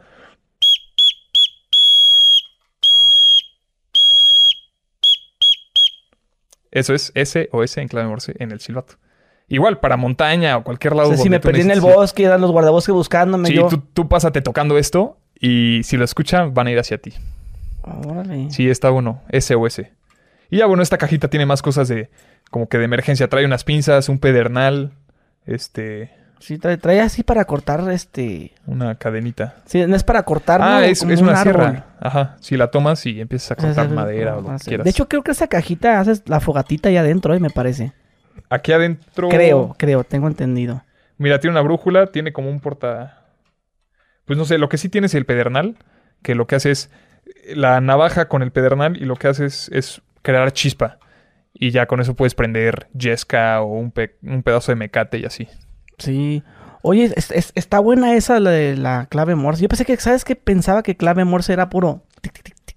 No, Como, como el toqueteo, ajá, como tic, tic, tic, tic, tic, tic, tic, tic. Ajá. Como que yo, bueno, yo pensaba que clave Morse, sí. eh, o sea, se podías comunicar y tener una conversación con la persona. Sí, ¿no? no, clave Morse. A ver si te puedes comunicar, porque cada letra tiene su... A ver, la clave Morse son cortos y largos. Entonces, la A, no, no me sé toda de memoria. La A sé que es punto largo. O sea, tit, tit, eso es A. Y de repente la O son tres largos. Tit, tit, tit. Entonces, si escuchas eso seguido, ya te dijo A, O. Pero te puede decir alguna palabra, ¿no? Ayuda o, eh, no sé, una coordenada, lo que sea. Que para eso es la clave Morse. Y si la buscan en internet, así sale. Clave Morse, todas las letras y los cortos y los largos, que es cada letra. Sí, y eso solamente es en, como lo mencionas, desierto, este, montañas, bosques, este... A ver, se puede por frecuencias de radio qué ha pasado. No le sé a los radios ni nada, pero dicen que ha pasado y se puede llegar a hacer. Mandar como que frecuencias con esos. Ujú, esos tiempos. sí, muy bien. Mm, Me gustaría hablar más como de los niños, los peligros que hay. En este caso, no sé, que el niño se tomó el cloro, Ajá. el fabuloso. Sí, sí, sí. En, en esa, en esa ahí, ¿qué, qué se hace? Cuando hay una inge- ingesta, le- sí, ingesta, ¿no? Cuando ingieres, Sí, que se, tom- se tomó Ajá. el cloro el chamaco. ingieres algún líquido que te puede llegar a, o sea, intoxicar o lo que sea, muchas personas piensan que hacerse vomitar es lo ideal para que salga. Y no, porque si tú te haces vomitar, vas a volver a lesionar o vas a volver a pues, irritar, así ya como entró, otra vez salir. Entonces, aquí así de primeros auxilios de yo hacerte algo, pues no, es ir al, ir al médico y hacer que la persona tome agua. Pero en, en estas situaciones donde ingiere algo es al hospital, luego, luego. Luego, luego, vámonos. Ajá. Sí, y Y que ya- no, no los haga vomitar. O sea, ¿qué hiciste? Vámonos. Ajá. Nada de que, a ver, escupe y... No, no, no, nada. O sea, al hospital, no, no pierdas más tiempo. Sí. ¿Habías mencionado alguna vez de cómo prevenir la muerte de cuna? Sí. A ver. La muerte de cuna, ¿qué es? Es básicamente cuando tu bebé eh, que está en cuna este, se asfixia o amanece muerto. Esto puede ser por diferentes razones, como aplastamiento, que no puedo respirar, este, eh, se sofocó, o sea, porque hay, hay mamás que con el fin de cuidar a sus hijos, este, los envuelven de cinco o seis capas para que no se vaya a congelar el niño. No, como o sea, no es como necesario. tamal. ¿Tú, tú, tú tendrías seis capas? No, pues tampoco tu bebé. Entonces, o sea, imagínate la temperatura a la que está. Y lo tienen como tamal, o sea, ni brazos ni nada. Entonces, imagínate que está dormido así y de repente se va de lado. Un bebé no se puede girar por sí solo y se empieza a asfixiar, no puede respirar y pues amanece, tú amaneces y tu bebé ya está muerto. O por ejemplo, que estás, este, que lo llenas de almohadas alrededor. Entonces, este, se gira o una almohada se va por encima de la cabeza y amanece, o sea, amanece muerto. ¿Cómo se evita todo esto? Una es poniendo las sábanas y que los brazos siempre estén por afuera. Y si vas a tener la cuna, que esté pues, totalmente plano. O sea, que no haya cosas con las que se puedan meter o se le pongan encima y este se pueda llegar a O sea, ¿tú crees que en su mayoría las muertes de cuna sean por esas imprudencias? Sí. Sí, o sea, sí es imprudencia, pero es más que nada falta de conocimiento y falta de educación.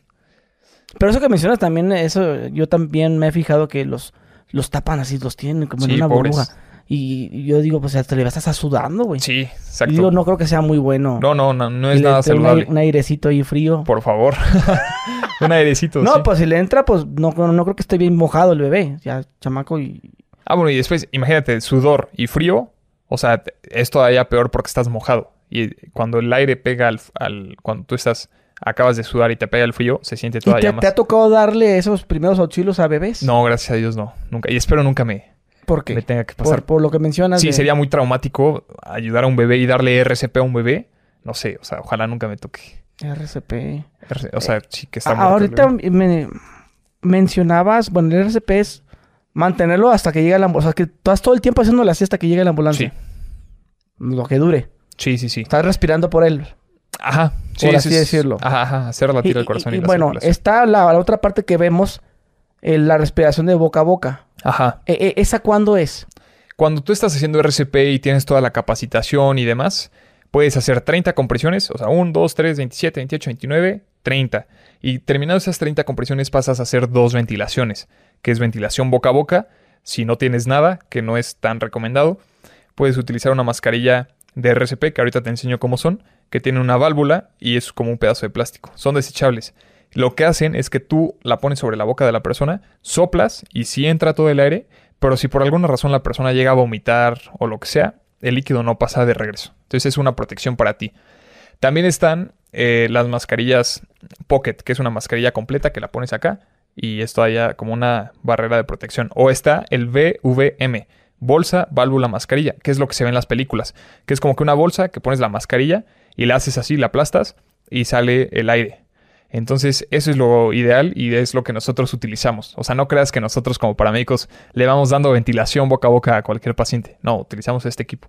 Yo, yo pensaba que la, la respiración boca a boca era cuando la persona la sacaban de la piscina porque se está ahogando. Sí, pero e- esto es un ahogamiento blanco. Ahogamiento blanco o este es cuando la- o ahogamiento azul. El blanco es cuando es en agua dulce.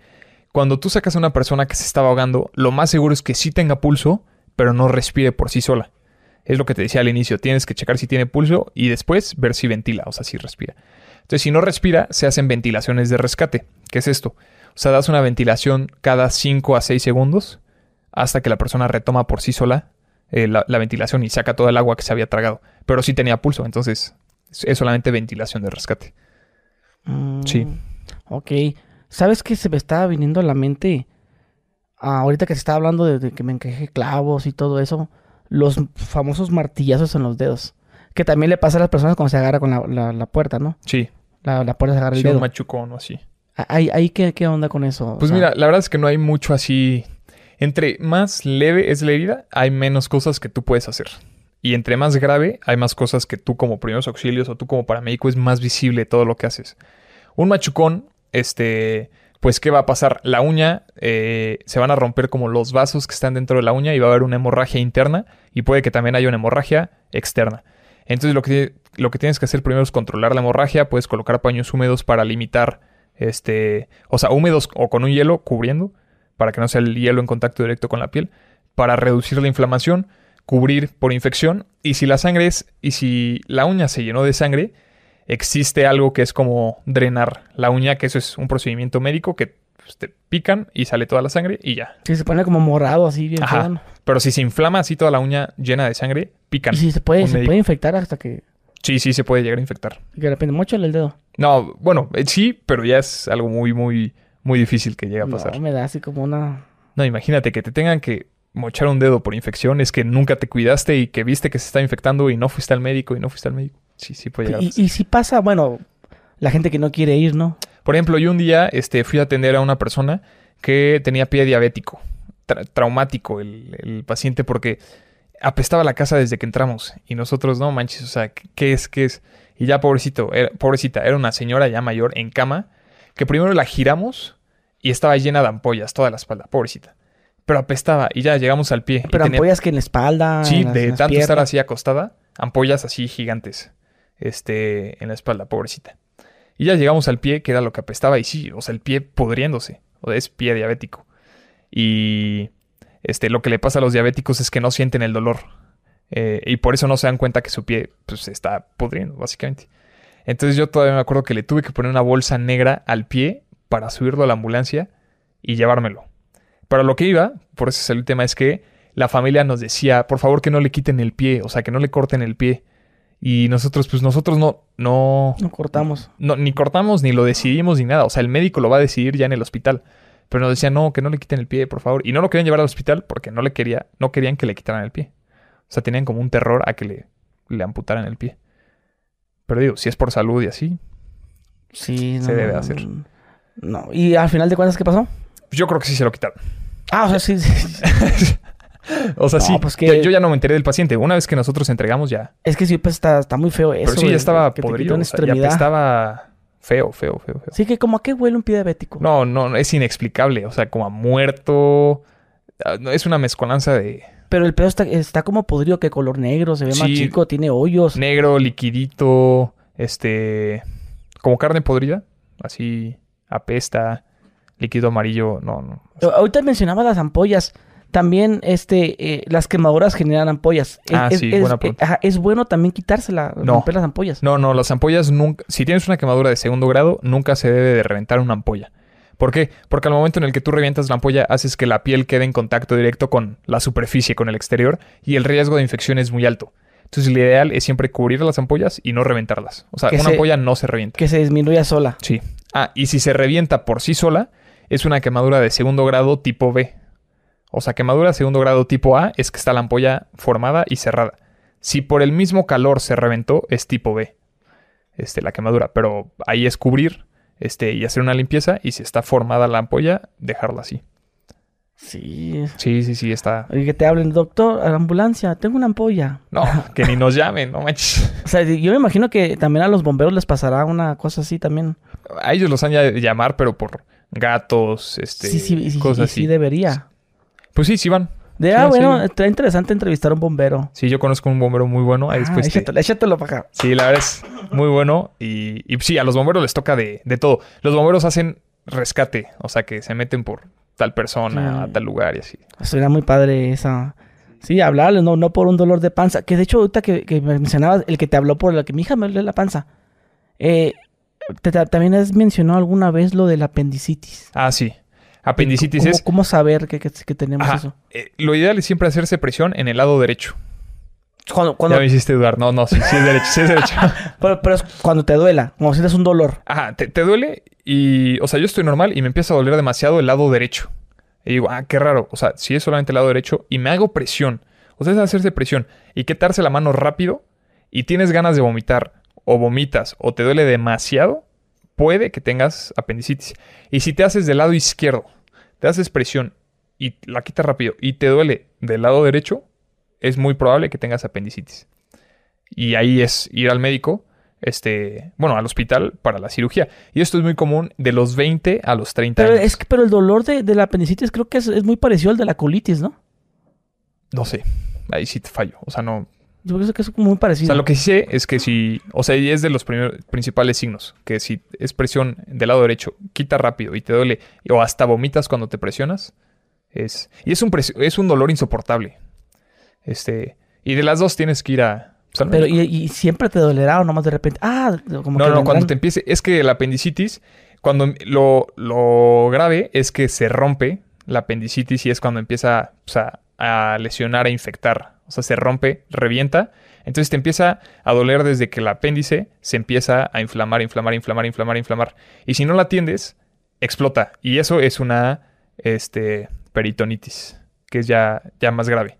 Entonces, cuando se empieza a inflamar es cuando mueres. el dolor es insoportable. Sí, es una emergencia. Entonces sí. O sea que, pues, o sea, si me toco y, ay, me duele, estoy a tiempo de que todavía sea, hasta, creo que hasta con medicamento o si me tienen que rajar la panza. No, sí, sí te tienen que rajar. Chingada madre. ¿No te ha pasado? No, no, Ah, bueno, no, ¿qué ya- pasó? Ah, pues, ¿Hay edad para que te dé? Sí, lo más común es de los 20 a los 30 años. Ya no me dio. Pues yo creo. Bueno, digo, te puede llegar a pasar. no, no, a, cualquier, no sé, aquí, aquí me con él a cualquier persona. A mí no me ha pasado tampoco. Digo, estoy Yo, en pero, el lapso pero, de pero, los 20 pero a mi 30. primo le dio a los 8 años. Sí, pues hay de todo. Pero lo común de 20 a los 30. De 20 a 30 la... Sí. Pero digo, no es algo grave. O sea, es algo que le pasa a la mayoría de las personas. Y es una cirugía. Pero ¿por qué les pasará eso? No sé. Yo creo que... No sé, pero es muy común. O sea... ¿Y es una persona sencilla? ¿Es mucho pedo? una operación- ahorita ya son más sencillas. Antes, pues, las, las cicatrices eran así. O sea, de este vuelo. Ahorita ya son cicatrices minis. Y pues ya. Ah, yo no quiero que me rajen mi pancita. Fíjate que no. Sí, imagina- Pero es una cosita así, o sea, ni, ni se nota. Sí. Sí, sí, sí. Cada vez es más moderna la, la medicina. Oye, y aquí estoy viendo... Si no sé si me puedes pasar ahí, Avanzo. Me mencionas que tienes un botiquín. Ajá. Es el Sí. botiquín... Bueno, ese supongo que es el de primeros auxilios. Pásalo así, pásalo así. Sí. A ver, yo, yo tengo Oye, dos está, oye, botiquines está bien ahorita. grande esa madre, güey. Sí, la verdad sí. Pero este botiquín no es que una persona tenga pues, este botiquín ahí que se va bien en la cámara. Está, está pues, grande, es- ese es el, ese es el de la chapa. Pásame el rojo, Banzo. Ajá. Este me imagino que es el que tiene agua oxigenada, gasas. No, no, que pues, agua oxigenada, no, gas así.